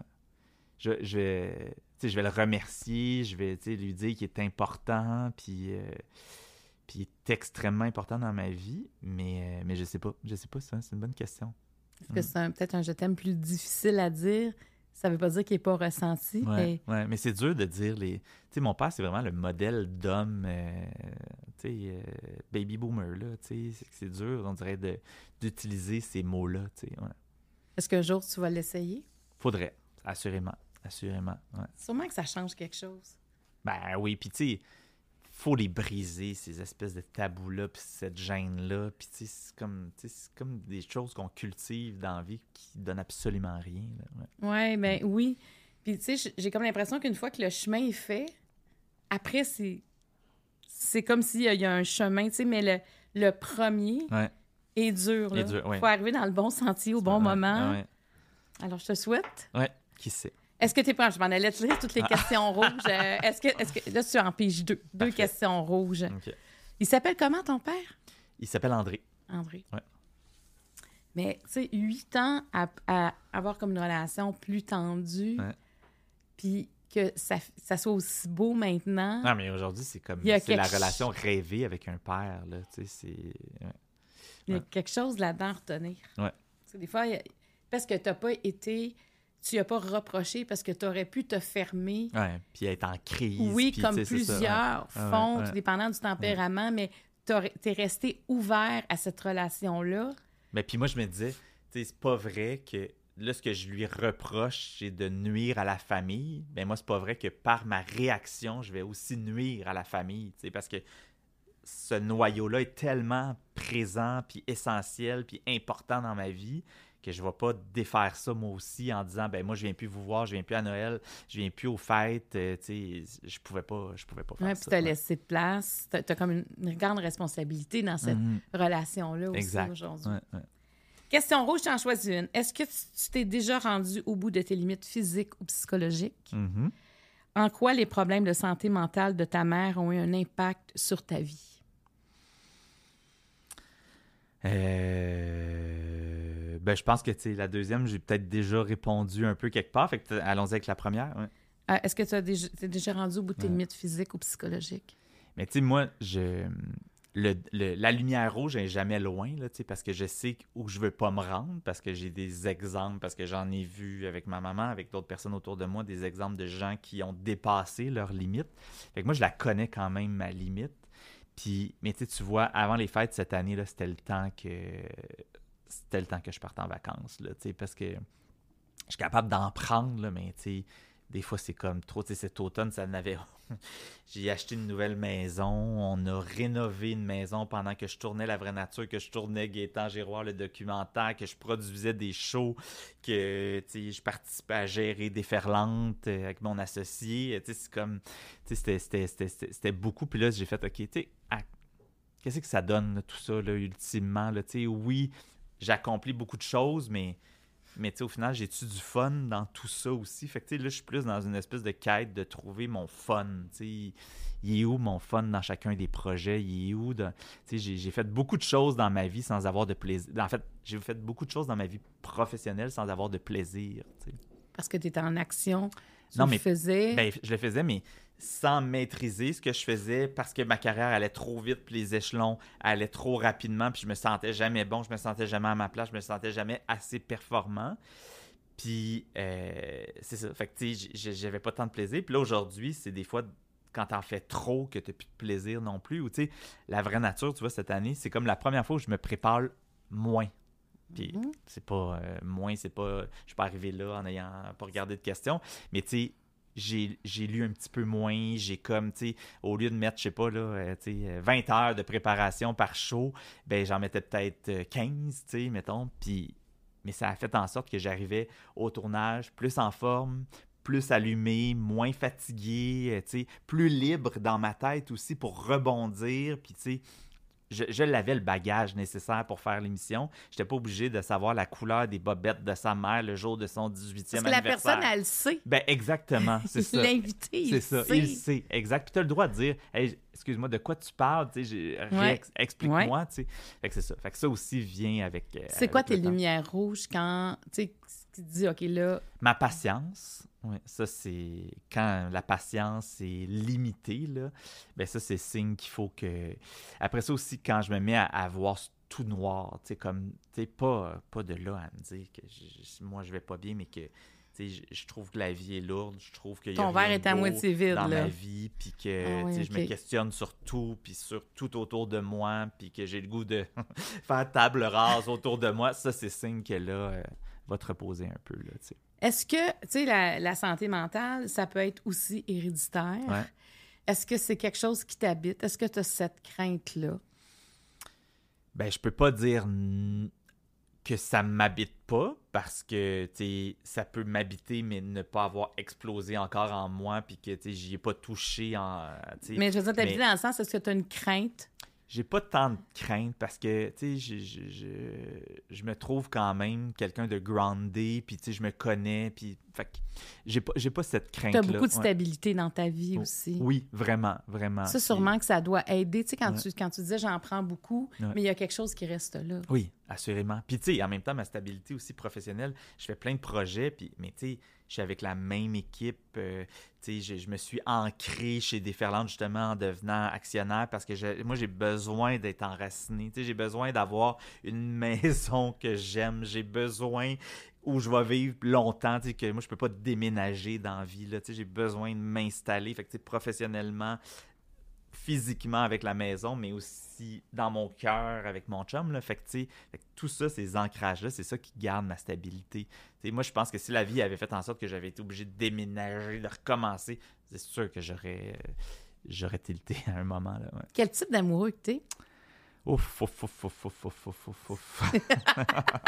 J'aime beaucoup cette réponse. C'est la première fois que j'ai cette réponse. Ah oui? c'est la première fois que tu demandes l'urinoir, Oui, c'est la première le fois que tu as ouf, ça? Ouf, ouf, ouf, j'ai jamais eu ça encore. Je pense pas que je suis le meilleur amoureux, honnêtement. Je, je, tu sais, je, je pense que. C'est ça. Je pense pas que je suis le gars le plus. Tu sais, moi, je veux m'assurer que mon chum soit confortable, qu'on soit bien, que tu sais. Mais, euh, mais je suis pas sûr que je, je, suis le gars qui sait le plus comment monter, comment offrir de l'amour. tu sais, C'est comme. Ça, là, je, je, je, sais pas. tu sais. Fait que moi, ça va être plus de. J'ai comme l'instinct un peu euh, tu sais, de m'assurer que tout le monde est bien, là, que tout le monde est correct, puis que. Tu sais, que, que, que, c'est ça. Mais, mais je suis pas sûr que je suis le gars qui va plus parler de mes sentiments. tu sais. Alors que tu le demandes à tout le monde. Exact. Ouais. Cordonnier mal chaussé. Mm. Et à quel besoin profond il répond, Martin? Euh, ben, c'est ça, ce besoin de stabilité, de me sentir aimé aussi. euh, Lui, il te de- le démontre plus? Plus, ouais, exact, exact. Puis, euh, ben, tu sais, puis c'est sûr qu'on, on est tellement différents l'un de l'autre, tu sais, que c'est ça aussi qui a fait en sorte que, tu sais, on s'est comme complété aussi, tu sais. Mais, euh, mais c'est ça, ça, ça joue après ça de réussir à se retrouver aussi après ça dans la vie, tu sais, ouais. Mais là, ça fait, tu disais, 20, 20 ans, 20, 20, Ouais, ben cet été, ça va faire 21 ans, ouais. 21 ans. Ouais. Le, le Jean-Philippe, il y a 21 ans, puis le Jean-Philippe de maintenant, dans Ouais. cette relation-là, comment tu as évolué? Ben, tu sais, il y a 21 ans, j'étais le kid qui courait en arrière de lui puis qui était Puis là, impressionné. le, celui ça. qui est en... Ben, pas, je suis pas en avant de lui, Mais- mais, tu sais, je pense que, tu sais, je, je- Mettons, j'ai pédalé bien, bien vite, là, dans les der- dernières années. Fait que, tu sais... Puis, puis lui m'a laissé aussi beaucoup, tu sais, parce que Mais j'ai- il y a c'est- plein d'années où j'étais pas là, là. sais, c'est ça, je t'écoute, c'est toute ta carrière. Ouais. Il t'a laissé... Oui, puis il m'a laissé shiner. Puis, tu sais, moi, c'est souvent ça aussi que je trouve dur, c'est que, tu sais, tu vas quelque part, tu parles, tu sais, mettons, je vais dans un party de sa famille, ben les gens vont me parler de ma carrière, puis je suis comme, hey, là, tu sais, c'est comme on, est dans sa famille, à lui, ou, tu sais, dans un party d'amis, ben les gens vont me parler, tu sais. Mais ça, je trouve que, tu sais, puis... Puis, tu sais, Martin, c'est un gars qui n'a pas un énorme ego, puis qui, est capable de, tu sais, d'accepter ça. Mais moi, être à sa place, là, ça me taperait ses nerfs. Tu sais, ça me taperait ses nerfs que les gens me parlent tout le temps de, de mon chum, de sa carrière, de ce qu'il fait, de ce que j'ai vu, de, tu sais. Alors, au lieu de dire à lui comment il va, comme ça va-tu bien, qu'est-ce que tu fais, t'en es où dans ta vie, tu sais. Puis c'est sûr que, tu sais, moi, c'est les gens, ils savent ce que je fais, là. C'est public, tu sais. Fait que, fait que c'est plus facile d'initier une discussion avec mes projets, tu sais. Ouais. Donc, lui, il accepte ça? Ouais, mais c'est, c'est, moi, je trouve que c'est beaucoup quand même à demander à quelqu'un dans la vie, là, tu sais. Ouais. Puis il le fait. Ouais, Ben, je, vais faire un membre de sa famille. Ou... Ouais. C'est quoi ton plus grand moment professionnel? Hmm.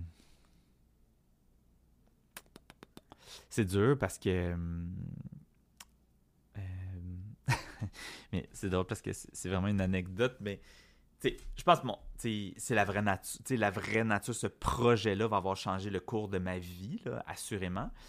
Euh, mais la famille à mon chum, sais, une famille extraordinaire, des gens d'une sincérité, d'une gentillesse, d'une générosité à Noël, au party de famille, décide que comme j'ai eu 40 ans cet automne, décide de me faire ma vraie nature pendant le party de Noël.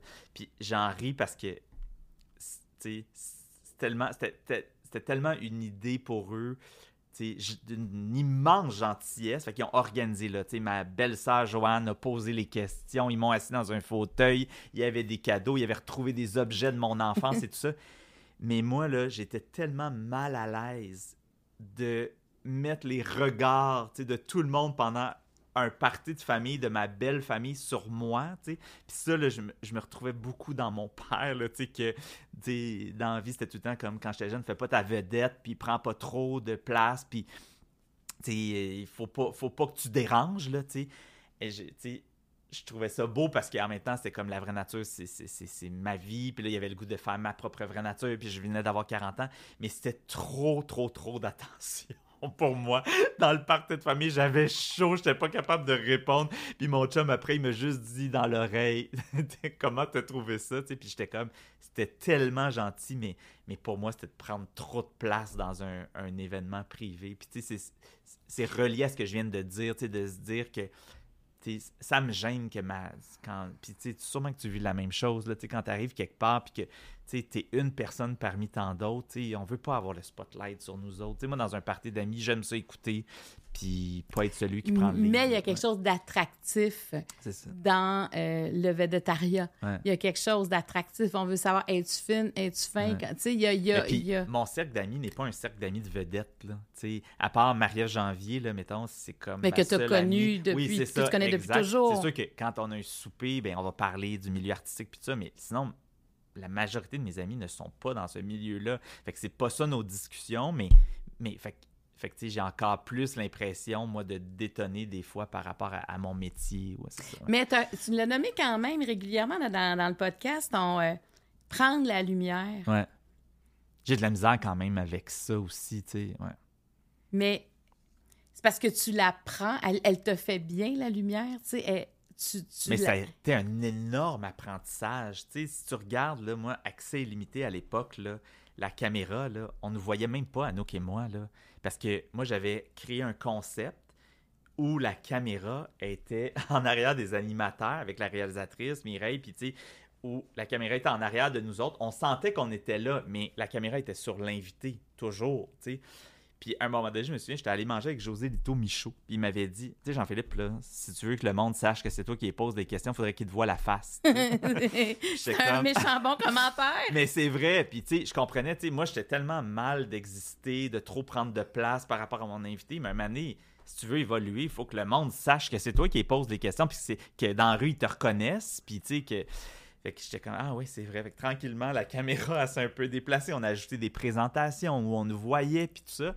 Puis tu sais, quand j'ai animé mon premier gala artiste, là, ça, c'était comme, c'était rough pour moi, là, de me dire, tu sais, c'était audacieux là, de la part de TVA de dire on va demander à ce gars-là d'animer un gala artiste, de prendre la place sur scène, puis tout ça. Puis, c'était correct, tu sais, mais je, pense que j'avais des croûtes à manger encore pour faire ça. Puis, sortez-moi d'ici. J'ai accepté de faire ça, ce show-là, pour le danger. Parce que c'était à l'opposé de tout ce que je m'étais toujours dit que je ferais dans ma carrière d'animateur. Une télé-réalité dans jungle, ludique. C'était très loin de ce que je faisais, mais je me disais, hey là, tu es rendu à. Et tu as poussé tes limites, là. Oui, mais j'avais besoin de ça. Puis là, là, je me suis dit, OK, là, je suis capable, moi aussi, d'être le clown. J'ai ça dans ma vie personnelle, mais devant les caméras, j'étais comme pas assez à l'aise pour le faire.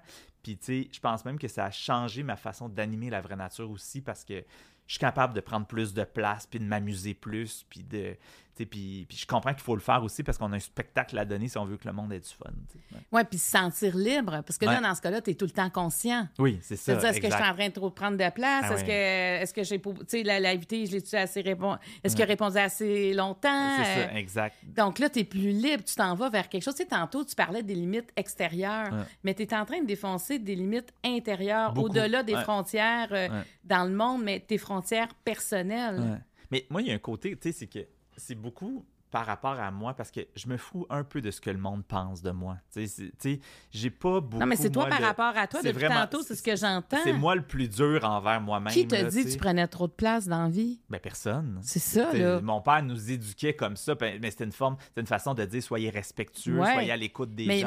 mais, personne, mettons, dans le milieu, hey, là, toi, Jean-Philippe, si tu pouvais prend- faire de quoi puis on te voyait pas, ça serait Mais non, mieux. mais- personne. Je l'ai raconté mille fois, mais une fois que ça m'avait troublé, c'était que le. Il y avait un Facebook, puis c'était comme Guy Jodoin qui était sucré salé. Puis là, c'était Qui voyez-vous comme animateur? Ton nom sortait. Mon nom sortait, mais les gens écrivaient Ben non, il est ben trop plate, ce gars-là. C'était ça le commentaire en dessous. Puis là, ça, j'avais fait Mais voyons donc. Tu sais, si tu demandes à ma gang d'amis, tu sais, Jean-Philippe, es-tu plate? Je suis pas sûr qu'ils disent oui. Tu sais, je suis plutôt funny, puis j'ai du fun avec le monde, puis je fais rire, puis ça. Puis là, j'étais comme Ça veut dire que ça, c'est l'image que j'envoie. Fait que ça. c'est particulier quand même là, de dire, OK, les gens, eux autres, ce qu'ils ont perçu, c'est que j'étais un gars plate. Fait que c'est là aussi que j'ai commencé à dire, OK, ben là, montre d'autres facettes de ta personnalité. Puis ça, ça fait longtemps, là, tu. Patrice a animé pendant je sais pas combien d'années Sucré Salé de très bonne façon. Fait que, tu sais, ça doit faire, je sais pas, 10 ans, là, mettons, que j'ai vu ça. Mais puis là, pendant, il- ça ça m'a pris 10 ans à faire sortir le... le- Mais, mais ça, tu sais, on en parle parce que là, bon, euh, on est dans le milieu artistique, puis c'est devant, devant tout le monde. Ouais. Mais cette question-là, elle arrive à tout le monde à un moment donné dans leur vie. Ouais. Quelle place je dois prendre? Exact. Est-ce que je prends ma place? Ouais. C'est Ouais. pas si Mais- facile de prendre sa place. Mais c'est raison, c'est raison. C'est intéressant ce que tu dis parce que c'est ça, de, de prendre ta place, de pas prendre celle des autres, de pas assez prendre sa place, ça fait en sorte qu'on n'avance pas dans la vie non plus. Il y a plein de gens dans des, dans des, dans des, pour des emplois, dans des entreprises, qu'ils n'osent pas lever la main parce qu'ils aimeraient avoir le nouveau poste qui vient d'ouvrir. Il faut la prendre notre place. Parce qu'on la prend vie. jamais la place de quelqu'un Ben d'autre. On prend sa place. sa place. On n'est pas en train d'enlever de quoi à l'autre. Ouais, exact. On prend la place qu'on a envie de prendre. Ouais, Puis il y, y a une liberté qui vient avec prendre sa place. Parce qu'on n'est pas sur les freins. exact. Parce que ça, je suis sûre qu'à plusieurs moments, tu en aurais pris peut-être plus, mais Ben oui, le ouais. fait que tu es trop conscient Ouais. de ce qui est en train de se passer, tu te. Mais tu sais, c'est drôle parce qu'avec le documentaire sur Gaétan Giroir que, que j'ai fait, les gens tu sais, m'ont beaucoup parlé de, mettons, de l'animation dans ce documentaire-là, qui trouvaient que tu sais, c'était sobre, puis que c'était bien, puis tout ça. Puis j'étais comme, tu sais, à la limite, je suis Oui, je suis présent dans le documentaire, mais je suis pas extrêmement présent dans ce documentaire-là parce qu'on fait beaucoup d'entrevues avec une caméra où on filme l'invité, puis que, moi, je suis plus isolé. Mais les gens j'ai compris que, finalement, les gens aiment ça aussi, les animateurs qui prennent pas trop de place, parce que, tu sais, puis que je peux accepter ça aujourd'hui. Je, je l'ai pris, là, ma place, j'ai montré d'autres facettes, mais je peux revenir aussi aujourd'hui dans ma Mais- zone de confort de la personne qui prend pas trop de place, qui est à l'écoute, comme ce que toi tu fais, tu sais, de de, de, de, de pas être debout sur la table en train de danser, puis de faire une roue latérale en arrière de ton invité, puis tu sais... Parce que moi- moi, ça serait me dénaturer faire ben, ça. exact, mais sauf que moi, j'ai cherché à faire ça dans la vie. Moi, à un moment donné, je me disais, tu sais, quand, dans, dans cette zone-là de toi, t'es plate, t'es trop plate, mais je me disais, comment je vais faire, moi, pour être Éric Moins Salvaille, qui, à l'époque, était présent, Véronique Cloutier, ces animateurs-là de divertissement qui sont... Véronique, là, l'émission, on parle, c'est une tonne de briques, là, tu sais, elle est incroyable. Mais moi, je me disais, comment je vais faire pour faire ça? Marie-Pierre Morin, à l'époque, quand on faisait des galas, Marie-Pierre chaînait, elle était comme, elle arrivait avec sa robe, c'était quelque chose. Puis moi, je me disais, mais comment vais t'arrivais pas faire? avec ta robe? Non! J'aurais aimé ça, mais non, c'est pas ça. vu en robe. C'est ça, mais, mais tu sais, de, de, de dire, c'est quoi ta place? Puis, tu sais, puis à un moment donné, c'est comme si je reviens finalement là où j'étais au départ. Mais là, comme je l'ai pris ma place, comme je me suis montré la face, je peux revenir dans ma zone de confort. Mais je vais te relancer, moi, sur Mm. Gaëtan Giroir. Parce que, je comme je te disais dès le début, je, Ouais. Mm. je voulais te féliciter pour ça. Mais moi, je trouvais que tu prenais beaucoup de place dans le sens, puis très positivement, Oui, oui, parce qu'on ouais. sentait que tu soutenais Mhm. tout le monde, Ouais, même si on ne te voyait pas. On sentait que tu les soutenais. ouais, Et c'est ça aussi, prendre sa place. ouais. C'est de soutenir l'autre, mais on n'a pas besoin de faire des stepettes. Non, c'est de sentir qu'on est là. Et ça, ça peut se faire dans une grande discrétion, mais c'est pas tout le monde qui est capable d'apporter ce support-là Mhm. et qu'on sente autant ta présence sans te voir. Mhm. Et ça, c'est un, ça démontre ton expérience aussi. Ouais. C'est qu'à un moment donné, on est capable de s'épurer. Non, mais puis d'être à l'écoute aussi, tu sais, d'être à l'écoute de l'émotion de l'autre. C'est comme de- la parole, être à l'écoute. Ouais, exact. Tu sais, quand euh, des fois, tu écoutes quelqu'un, puis tu sens quelqu'un qui veut parler, c'est énervant, tu envie de dire, OK, arrête, Ouais. écoute. Écoute. Puis, moi, te sentir plus présent dans ton écoute qu'en disant, en meublant l'espace. Fait exact. que, fait que dans le fond, tu, tu te con- peut-être que tu n'es pas en train d'entendre, de- d'être influencé par les autres, mais tu te comparais quand même à. Ouais. vouloir être quelque chose que tu n'es peut-être pas Ben non, nécessairement. Mais moi, je pensais que pour faire ma place, c'est ça qu'il fallait que je sois. Puis je me disais, mais je serais jamais capable donc de faire ma place parce que je serais jamais capable d'être comme ces animateurs-là qui donnent un show. Tu sais, je je me disais, moi, jamais dans ma vie, je vais monter sur la table pour faire une petite épette. tu sais, Puis, mais je pense que ça a peut-être été plus long que d'autres à faire ma place. Mais je pense que toutes mes pierres ont été mises à la bonne place. tu sais. 40 ans. Ouais, je comprends, mais il y a des animateurs que du jour au lendemain, ils arrivent puis qu'ils ont les grosses affaires. Moi, j'ai- Parce que tu te compares quand même. Tu remarques ça. Non, mais en fait, c'était surtout au début. tu sais, C'était surtout au C'est début. ça, là, t'as calmé Je cherchais ça. comme comment. Tu sais, après ça, il y a, a bien du monde qui vont me dire hey, voyons, si tu il, y a toujours eu des, des shows de dimanche soir à TVA. Puis, tu sais, j'ai- toujours été chanceux. Mais, mais c'est sûr qu'à un moment donné, je me disais pourquoi moi, il m'appelle pas pour des galas? Pourquoi il m'appelle pas pour ça? Ouais, Pourquoi je il m'appelle tu pas? dégageais peut-être C'est pas ça. c'est Non, ça. mais exact, c'est ça. Mais à un moment donné, il a fallu que moi, tu sais. Puis le gars-là, c'est pas toi qui as dit je veux l'animer. On Non, te l'a demandé. Ben, en fait, on m'a demandé d'être producteur du gala. Puis j'ai dit, ben non, tu sais, je quitterai pas mes projets à moi pour être producteur du gala artiste. Puis ont fait, ah ouais, OK. Puis ils m'ont rappelé en disant, OK, ben, tu veux-tu être producteur si tu l'animes? fait que là, je dis, OK. tu sais. Puis c'est là que je l'ai fait, tu sais. Mais jamais, tu sais, moi, dans ma vie, tu sais, c'est ça que, tu sais, moi, j'aurais le goût des fois d'aller dans les écoles de communication. Je vais à l'UQAM là, bientôt, puis j'ai le goût de leur dire, tu sais, attendez-vous pas que la vie dans le show business, c'est d'être toujours appelé, puis que les gens vous sollicitent. Oui, il y en a dans ce métier-là, que le téléphone sonne tout le temps, puis qu'ils se font proposer mille affaires. Moi, ça n'a jamais été ça. Jamais, là. Tu sais, Tout a proposé, tu as travaillé, ben, tu as exactement, développé. c'est ça. Puis, tu sais, ça a été vraiment à sueur de mon front que j'ai fait ma place en livrant des shows qui marchaient, qui étaient sa coche, que, tu sais, c'était irréprochable. Tu sais, c'est- comme ça que j'ai fait ma place tranquillement quand même, tu sais. Mais j'ai jamais été la saveur. Ben, c'est. En tout cas, moi, c'est ma perception, là, mais tu sais, que j'ai jamais été la saveur du mois. Mais on dit- ben ouais, c'est ta perception. Ouais.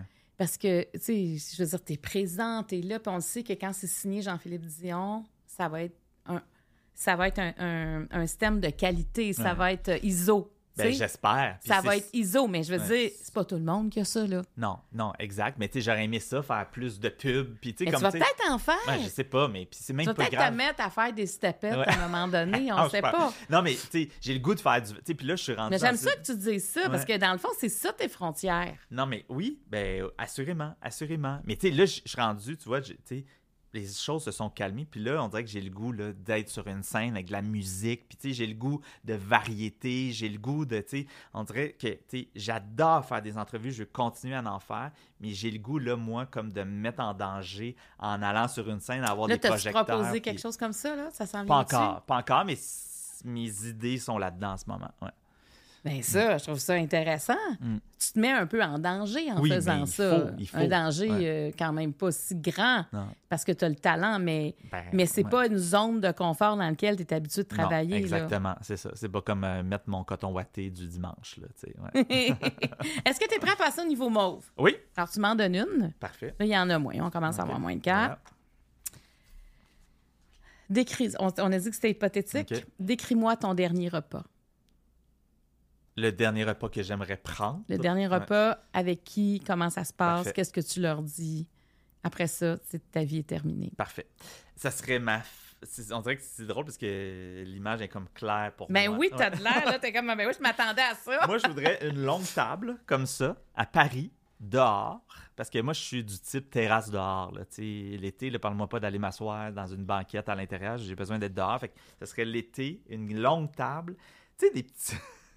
des petits verres à vin, mais tu sais, comme des petits verres d'eau, là. Tu sais, comme en Italie, souvent, ils vont te servir. Oui, le c'est vin. ça qu'il n'y a pas de pied, là. C'est ça, ça. c'est- comme bien simple. Ouais, là, ouais, un verre à jus, mais autres, ça. ils mettent Mais on du a vin du dedans. bon petit vin rouge, de la pizza pour tout le monde qui en manque pas, des bonnes pizzas, puis juste comme une grande tablée de gens qui parlent, puis qui s'amusent, puis qui rient, avec ma famille, puis mes amis proches. Ouais. Mais tu leur dis quoi? Je- euh, ben, il faudrait que je leur dise que je les aime. Oui, là, faudrait. Là, faut- Faudrait. Ça serait ta Là, ça- dernière chance. Disons que tu le dis pas là, c'est fini. Exact, exact. Ça, c'est Mais, déjà c'est ouais. quelque chose auquel tu penses. Donc, il Ouais, faudrait que tu leur dises. ça. Est-ce que tu ça. le dirais individuellement? Non, je pense que je le dirais à la gang. Ouais, ouais, exact.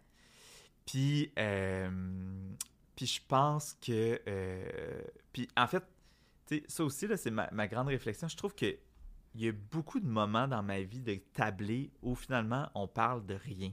Tu sais, on dirait que peut-être parce que dans nos vies professionnelles, les sujets sont lourds quand même, puis on pose des questions, puis on creuse. Mais ça, c'est comme un constat, je trouve, de mes derniers mois de dire Mon Dieu, qu'on en dit des mots pour rien dans la vie. tu sais, je peux être deux heures au resto avec du monde que finalement on a parlé là, de sujets insignifiants. Là. Hey, il y, a il y a neigé, ah oui, hey, la ville de Montréal, il y a des cônes, ah oui, t'as-tu vu tel spectacle? Ah oui, c'était bon, c'était bon, ah oui, mais. Tu sais, Tu sors de là, puis t'as rien retenu. mais non, c'est vide Ouais. tout ça, tu sais. Puis, Ouais. puis on dirait que moi, là, c'est ça, j'ai le goût de vérité dans ma vie. J'ai le goût de dire les choses, puis j'ai le goût que les gens se, se confient, puis se racontent. Puis peut-être parce que je me dis qu'il faut que moi aussi, je me raconte plus personnellement au monde autour de moi, là, tu sais. Mais, euh, mais c'est ça, ouais. Est-ce que tu as envie de te confier plus? Je pense que oui. T'as Je un que- besoin? Ouais, ouais, ouais, ouais. Je pense- En fait, j'ai pas un besoin, mais je sais qu'il faudrait que je me je parle plus de mes émotions, tu aux gens autour de moi, là, tu parce que je suis pas quelqu'un qui va parler de mes émotions, de comment je me sens, de, tu c'est, euh, c'est très rare que je Mais là, tu gardes tout ça en dedans. Ouais. Tu consultes pas non plus. Non. Tu n'en parles pas à ton chum. Non, ça va très bien. Tu vas pas bien? Bon, on va recommencer le ouvre ton jeu. Tu disais que tu n'avais pas de problème. non, c'est ça. Non, mais- non, mais en fait, c'est que je digère moi-même. Oh mon Dieu, j'ai- tu vois, j'ai des T'es autonome. Toi, tu digères tes émotions. Non, mais c'est long. Mais, mais ces émotions-là, je suis capable. Je pense que j'ai les mécanismes, j'ai ce que ça prend pour digérer, puis comprendre, puis tout ça, ça va être long. Ça va peut-être être pénible pour les gens Ça autour me de dire, moi. j'aimerais ça questionner Martin Ouais. dans ta gestion des émotions. Non, mais je vais me refermer beaucoup. tu sais, Je vais, je vais Ouais. être en fait, je vais être dans le silence beaucoup. Tu sais, moi, une période de stress, là, c'est pas une période où je vais parler fort puis crier. Je vais pas parler. Tu sais, c'est, mettons, trois, euh, trois minutes avant de rentrer en ondes euh, live, mettons, dans un gala où, tu sais, je vais pas parler. Je suis pas, tu sais, je vais me refermer sur moi parce que c'est comme ma façon de me concentrer, c'est la façon de comprendre mon émotion. De... Fait que, tu sais, je suis comme ça dans une période aussi où je me sens moins bien à l'intérieur de moi, je vais moins parler. Est-ce que tu connais les émotions? Euh... oui, C'est quoi les émotions? La joie, là, tu oui c'est ça. Non, oui. parce qu'on pense. tu En maternelle, on avait des pictogrammes, là, c'est ça. Je te disais que j'ai pas beaucoup de connaissances générales, mais quand même. ça, tu connais. Mais, mais est-ce que tu es d'accord pour dire que pour les hommes, c'est Ouais. quand même plus difficile de nommer les émotions? Ouais, De, de les faire, de les nommer, je veux dire, extérieurement? Mais en fait, je réalise aussi que avec les années, tu sais, il y a, il y a- C'est comme si de, de se raconter à des gens. Tu sais, moi, j'ai le mémérage dans la vie. Puis il y a peu de gens en qui j'ai totalement confiance qui vont garder l'information pour eux. Tu sais, Mm. je trouve que il y a beaucoup de Ton, gens ton qui cercle mémèrent. n'est puis- pas grand. Non, puis, puis tu sais, puis quand tu deviens aussi, à un moment donné, une personnalité publique, t'as pas envie là, que toute ta vie, tout le monde dans le milieu, tu sais, en télé, là, tu sais tout, tout le temps, tout de suite, de tout le monde, là, tu sais. Fait que ce mémérage-là, ça me tape ses nerfs. Fait que c'est aussi pour ça que, de un, j'ai moins de mon cercle d'amis dans ce milieu-là, mais je trouve ça dur aussi de trouver les, les bonnes personnes à qui me raconter. Oui, parce que pour avoir des discussions, comme tu disais, profondes, Ouais. il faut se mouiller. Puis il faut avoir confiance. Eh oui, mais moi, je suis comme toi. Euh, moi, je fais la confiance. Ouais. Mais, tu sais, moi, je- j'ai toujours, tu sais, quand j'avais des équipes, des- ici, j'ai une équipe aussi, Ouais. moi, je dis toujours, il faut, faut que je vous fasse confiance parce qu'en réunion, je raconte tout. Mhm. Après ça, qu'est-ce qu'on garde? Qu'est-ce Ouais. qu'on. Tu sais, des fois, quand on choisit un sujet, Mhm. il y a une raison derrière qu'on n'a peut-être pas envie de dire publiquement, Exact. mais on a envie de faire confiance aux gens. Puis je dis, la journée que j'ai plus votre confiance, vous allez voir changer, puis c'est pas la meilleure version de moi-même. Non, non, c'est ça. Quand, quand ma confiance s'est Mm. ébranlée. Mm. Mais c'est vrai qu'une petite affaire peut devenir une grosse affaire. Exact. Mais exact, quand on ouais. est en zone de confort, tu sais, je pense que quand on est en zone de confort, on n'a pas cette espèce de feeling que, ça, que ces discussions-là ont mené nulle part. Non, exact. C'est quand exact. on se protège. Ouais, ouais, ouais. Parce que nous aussi, on est dans la superficialité quand on se Ben, protège. assurément. C'est ça. Je, je, je fais ce que je reproche, là. Non, mais euh, c'est- c'est- il y a comme des, comme des moments charnières dans la vie, je trouve, qu'on a à dire, ben ça, je vais changer ça parce que. Ouais. ça me rejoint plus. Exact. Puis mon temps est trop précieux. Tu sais, maintenant, Ouais. tu as un enfant aussi. Ouais, exact. Fait que tu dis, pendant que je suis là, je suis pas en train d'être avec mon enfant, avec mon chum, Ouais. on est en train de faire de quoi de vrai. Non, puis même lui, cet enfant-là, j'ai le goût qu'il parle de ses émotions autour de la table. Faut que tu en tu sais. parles. Ouais, ben c'est ça, c'est ça, exact. Mais, mais tu sais, puis ça aussi, tu le vois que c'est un processus aussi dans l'adolescence de de- de- d'être à l'écoute des émotions des autres. C'est un apprentissage aussi dans la vie, tu sais, de que tout ne soit pas centré sur tes émotions à toi. Fait que, tu sais, je suis aussi dans cet accompagnement. Mais c'est pas facile, tu sais. Je, je- je te dis ça, là, mais je sais que c'est pas facile. Moi aussi, le- Ouais. nommer les émotions, c'est-tu le bon moment? Je vais-tu Ouais. les emmerder? Je Ouais, c'est ça. scraper le moment en train de, de nommer? Fait que, tu sais, c'est- il y, a- il y a beaucoup de choses, mais il reste qu'on est tous gagnants quand même à avoir des gens de confiance. Ouais. Mais c'est souvent, moi, j'ai pas le goût de badrer le monde de mes Mais toi, problèmes. t'as peur tu sais. de prendre la place. non, mais c'est ça. Puis quand je t'écoute à la télé, tu prends Ouais, toute tout, ma télé, tu comprends? Tu rentres dans les maisons, tu la prends la place.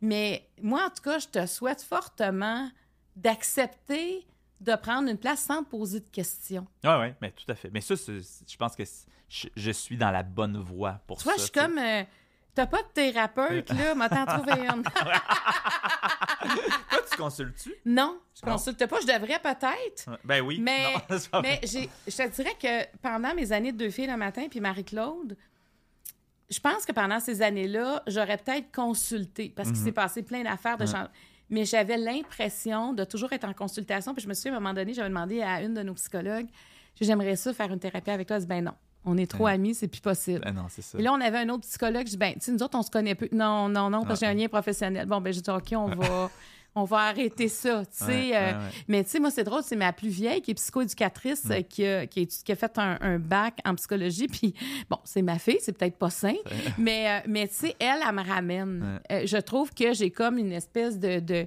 de quelqu'un qui dit, OK, là, là, là, là, maman, ça va pas. C'est clair, là, je te regarde aller, puis elle a souvent raison. Je suis pas obligée de me confier à elle, mais elle m'observe. Mais ça veut pas dire que moi, j'ai l'intention de consulter éventuellement. Mais tout le monde qui consulte, ça a l'air tellement à leur faire du bien. Ah, mais je suis d'accord. Je ça me dis, ben là, je suis en train de passer à côté Ouais, de quelque ouais, chose, ouais. là. Mais je pense que notre métier, c'est ça, nous, nous invite à être toujours dans la réflexion. Parce que ce qu'on reçoit de l'invité, ça nous fait réagir. Tu y repenses, là, toi, dans en allant dans ta voiture après. Fait que, tu te poses des questions. Tu te dis, ah, pourquoi moi, ça me fait réagir? C'est quoi mon comportement par rapport à ça? Moi, je m'en pose en tabarouette des questions dans la vie, là. Toi, les gens doivent se confier à toi. Mhm, beaucoup. Donc, ouais, ça te laisse moins de place aussi pour Ouais. te confier. effectivement. ouais. Il y, a- Ah ouais, il y a- il y a- ah il y a ouais. ce revers-là aussi, que quand ça vient à ton tour, tu as l'impression de dire, ben OK, euh, Mhm. Il est rendu trop tard. Sais. c'est ça. Euh, tu peux me poser une question?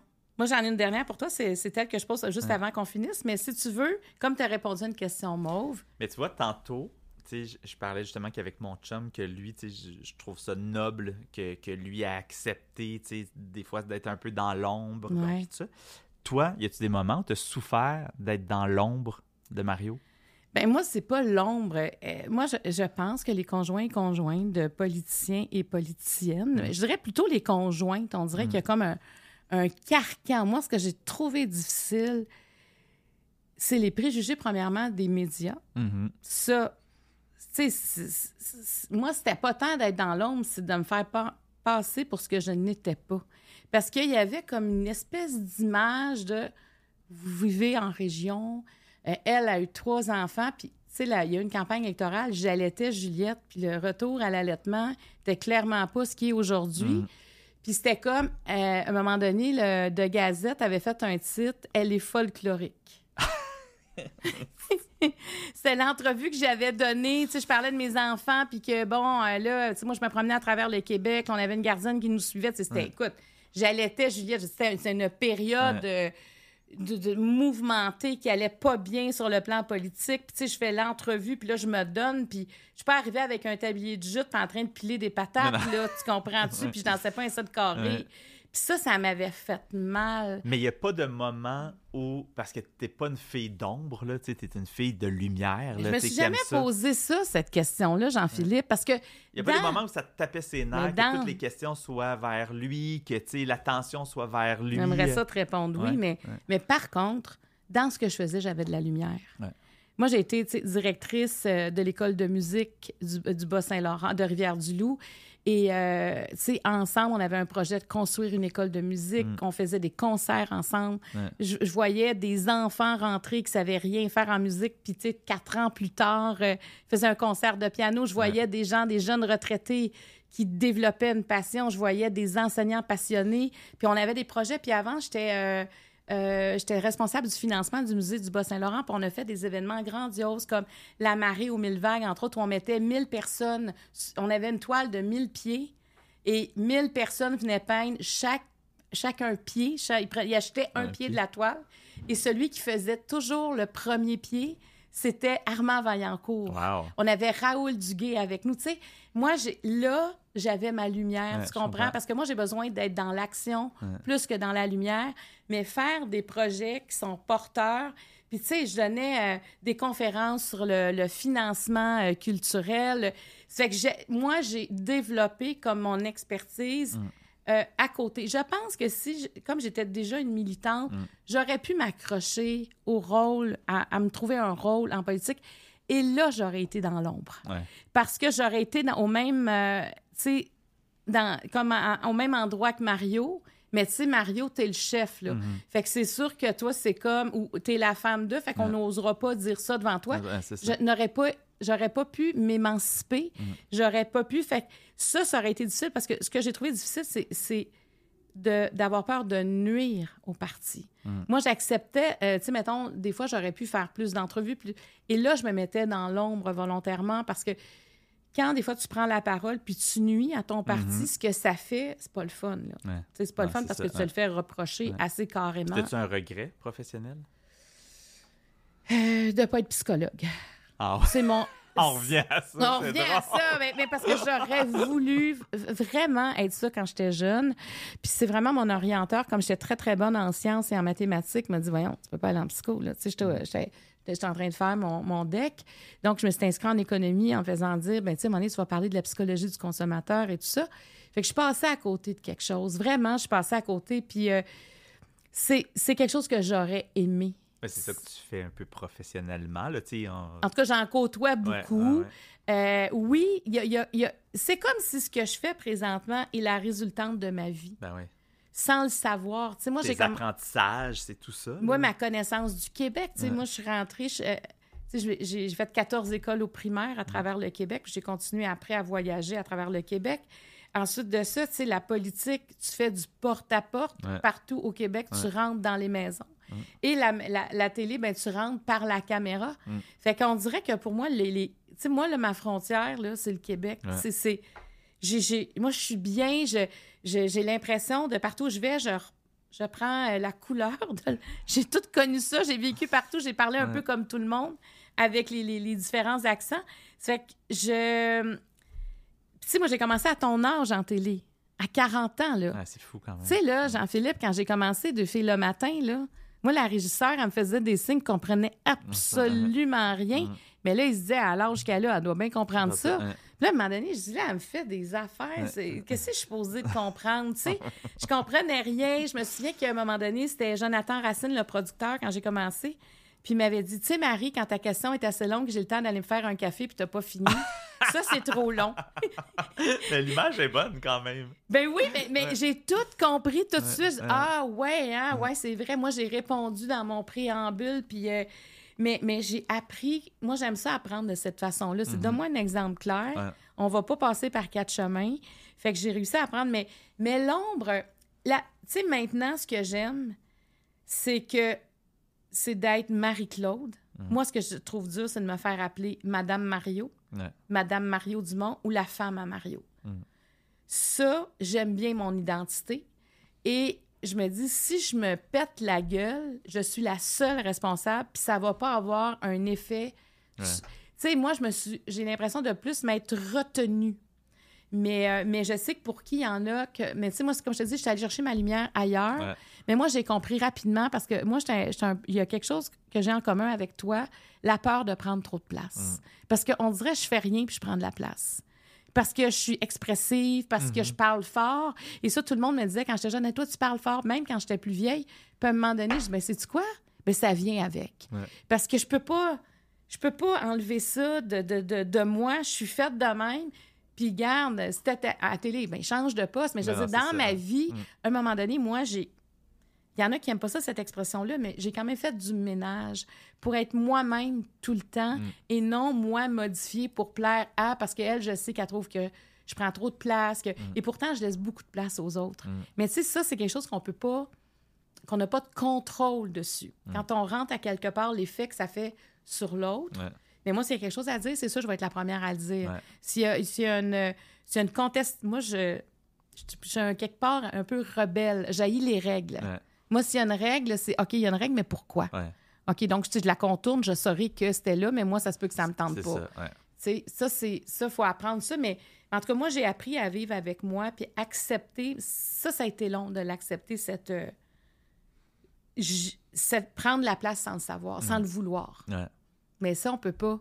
Parce qu'elle prend trop de place au niveau de la conscience. Non, puis à un moment donné, c'est comme on est ça. ça, on est ça. là, Fait que non, j'ai pas connu. euh, je pense que j'aurais trouvé ça dur, Jean-Philippe, Mm. De me sentir dans l'ombre.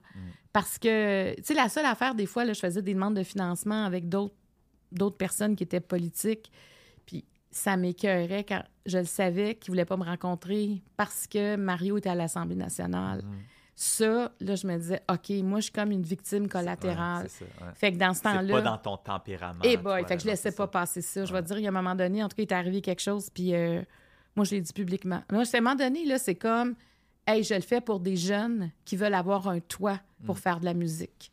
Fait que on va enlever nos égaux, là, Mm. puis on va le faire pour les jeunes. Donc, euh, ouais. Mais euh, je sais qu'il y en a. Moi, j'ai connu beaucoup de femmes qui souffraient de ça. Mais tu sais, j'aurais pas pu faire de télé, là.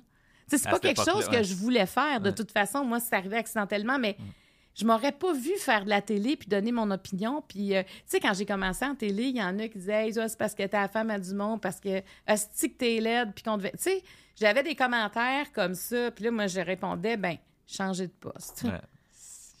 Qu'est-ce juste que ça. tu veux, ma Ben face, là? Je vais pas aller me changer à la face, Ouais, là. je- je euh, me mettrais pas un sac sur la tête. Là. puis moi, je me suis jamais empêchée d'exister, mais tu sais, il a fallu juste que j'apprenne à vivre avec cette espèce de voix qui est forte, puis de, de- de cette présence qui, des fois, euh, je pourrais me taire, mais je fais tout le temps le choix de ne pas le faire. Est-ce que toi aussi, tu dénonces les choses? Je dis les choses, ouais, ouais. Puis moi, j'ai pas, tu sais, c'est ça, j'ai pas beaucoup une quête d'amour, là. Moi, je- de l'amour, j'en ai eu, j'en ai, fait que me faire aimer à tout prix, j'ai pas peur de dire les choses aux gens, quitte à pas blesser, je vais faire attention, mais de dire les gens, moi, je suis dans la vie, puis puis moi, je trouve que c'est de plus en plus dur, moi, de me faire dire les vraies choses aussi, tu sais, parce que quelqu'un veut pas perdre sa job, veut pas te déplaire, veut pas ci, Ouais, veut pas ça, puis ça, j'haïs ça, tu sais, moi, je suis en quête de vérité aussi autour de moi, là, tu sais, comme de- que les gens qui sont autour de moi, c'est là pour les, bon- les bonnes raisons. Parce que toi, là, t'as beaucoup à offrir. Ben... Oui, mais avec comme producteur, Ouais, tu sais, je ben, veux dire, ouais, ouais, tu sais, je veux dire, les gens, il y en a beaucoup qui veulent exercer le Ouais, métier qu'on ouais, exerce. Et toi, tu as beaucoup de possibilités pour un paquet de gens. Ben, moi, j'ai bien plus embauché quelqu'un que je sens qui dit la vérité puis qui est capable d'être authentique que quelqu'un qui est licheux, mielleux. Là, tu sais, ça. Là, fait que c'est un avertissement. Ah oui, ouais. licheux, mielleux, dehors. Ça, c'est sur l'offre d'emploi. Veuillez vous abstenir. exact. ouais. La dernière question, on veut toujours que ça finisse bien. Parfait. Alors, ça aussi, c'est une, une question de projection. Où te vois-tu dans 10 ans? Hmm. Euh, mais tu sais, je viens de. Je viens de m'acheter comme un petit lopin de terre en estrie, là, tu sais, comme... C'est comme des générations. Ouais. T'as acheté ton petit lapin, de terre. exact. Mais tu sais, j'ai comme un projet rêvé d'agriculture, de, j'ai vraiment ça en tête, là.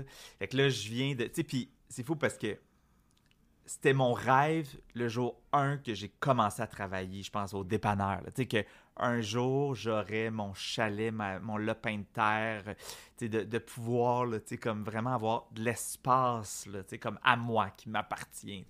Puis il fallait travailler, ça m'aura pris 20 ans pour y arriver, mais là, j'ai. Je viens de faire ça, fait que là, je suis comme en train de construire là la prochaine partie de ma vie. fait que je sais pas ce que ça va être exactement. Tu vas des moutons, des poules, une chèvre. Aucune des chevaux, des, tu sais, je sais pas. Vas-tu produire un show de télé pendant que tu développes euh, Mais c'est pas tant ça, tu sais, pas j'ai le goût que ce soit ouais, c'est ça que tu sais, je me fasse jamais maquiller quand je suis là, là Ah ouais, je comprends. C'est ton havre de paix. Ouais, exact, mais que est-ce que, tu sais, mon chum puis moi, on aimerait ça avoir une table champêtre, on aimerait ça euh, recevoir du monde chez nous, on aimerait, tu sais, c'est comme, je sais pas, comme, tu sais, il pourrait avoir une plantation de sapins que les gens viendraient couper leur sapin de Noël, puis je leur servirais du chocolat chaud. Puis t'as beaucoup de temps en plus pour faire ça. non, mais, non, mais ça, c'est comme le futur, tu sais, parce que je sais que je ferais pas ce métier-là. Ah, OK, mais ça, ça t'aide à te projeter. Vraiment, vraiment. Ça, en fait, tu sais, ce qui me garde toujours groundé, c'est toujours cette projection-là.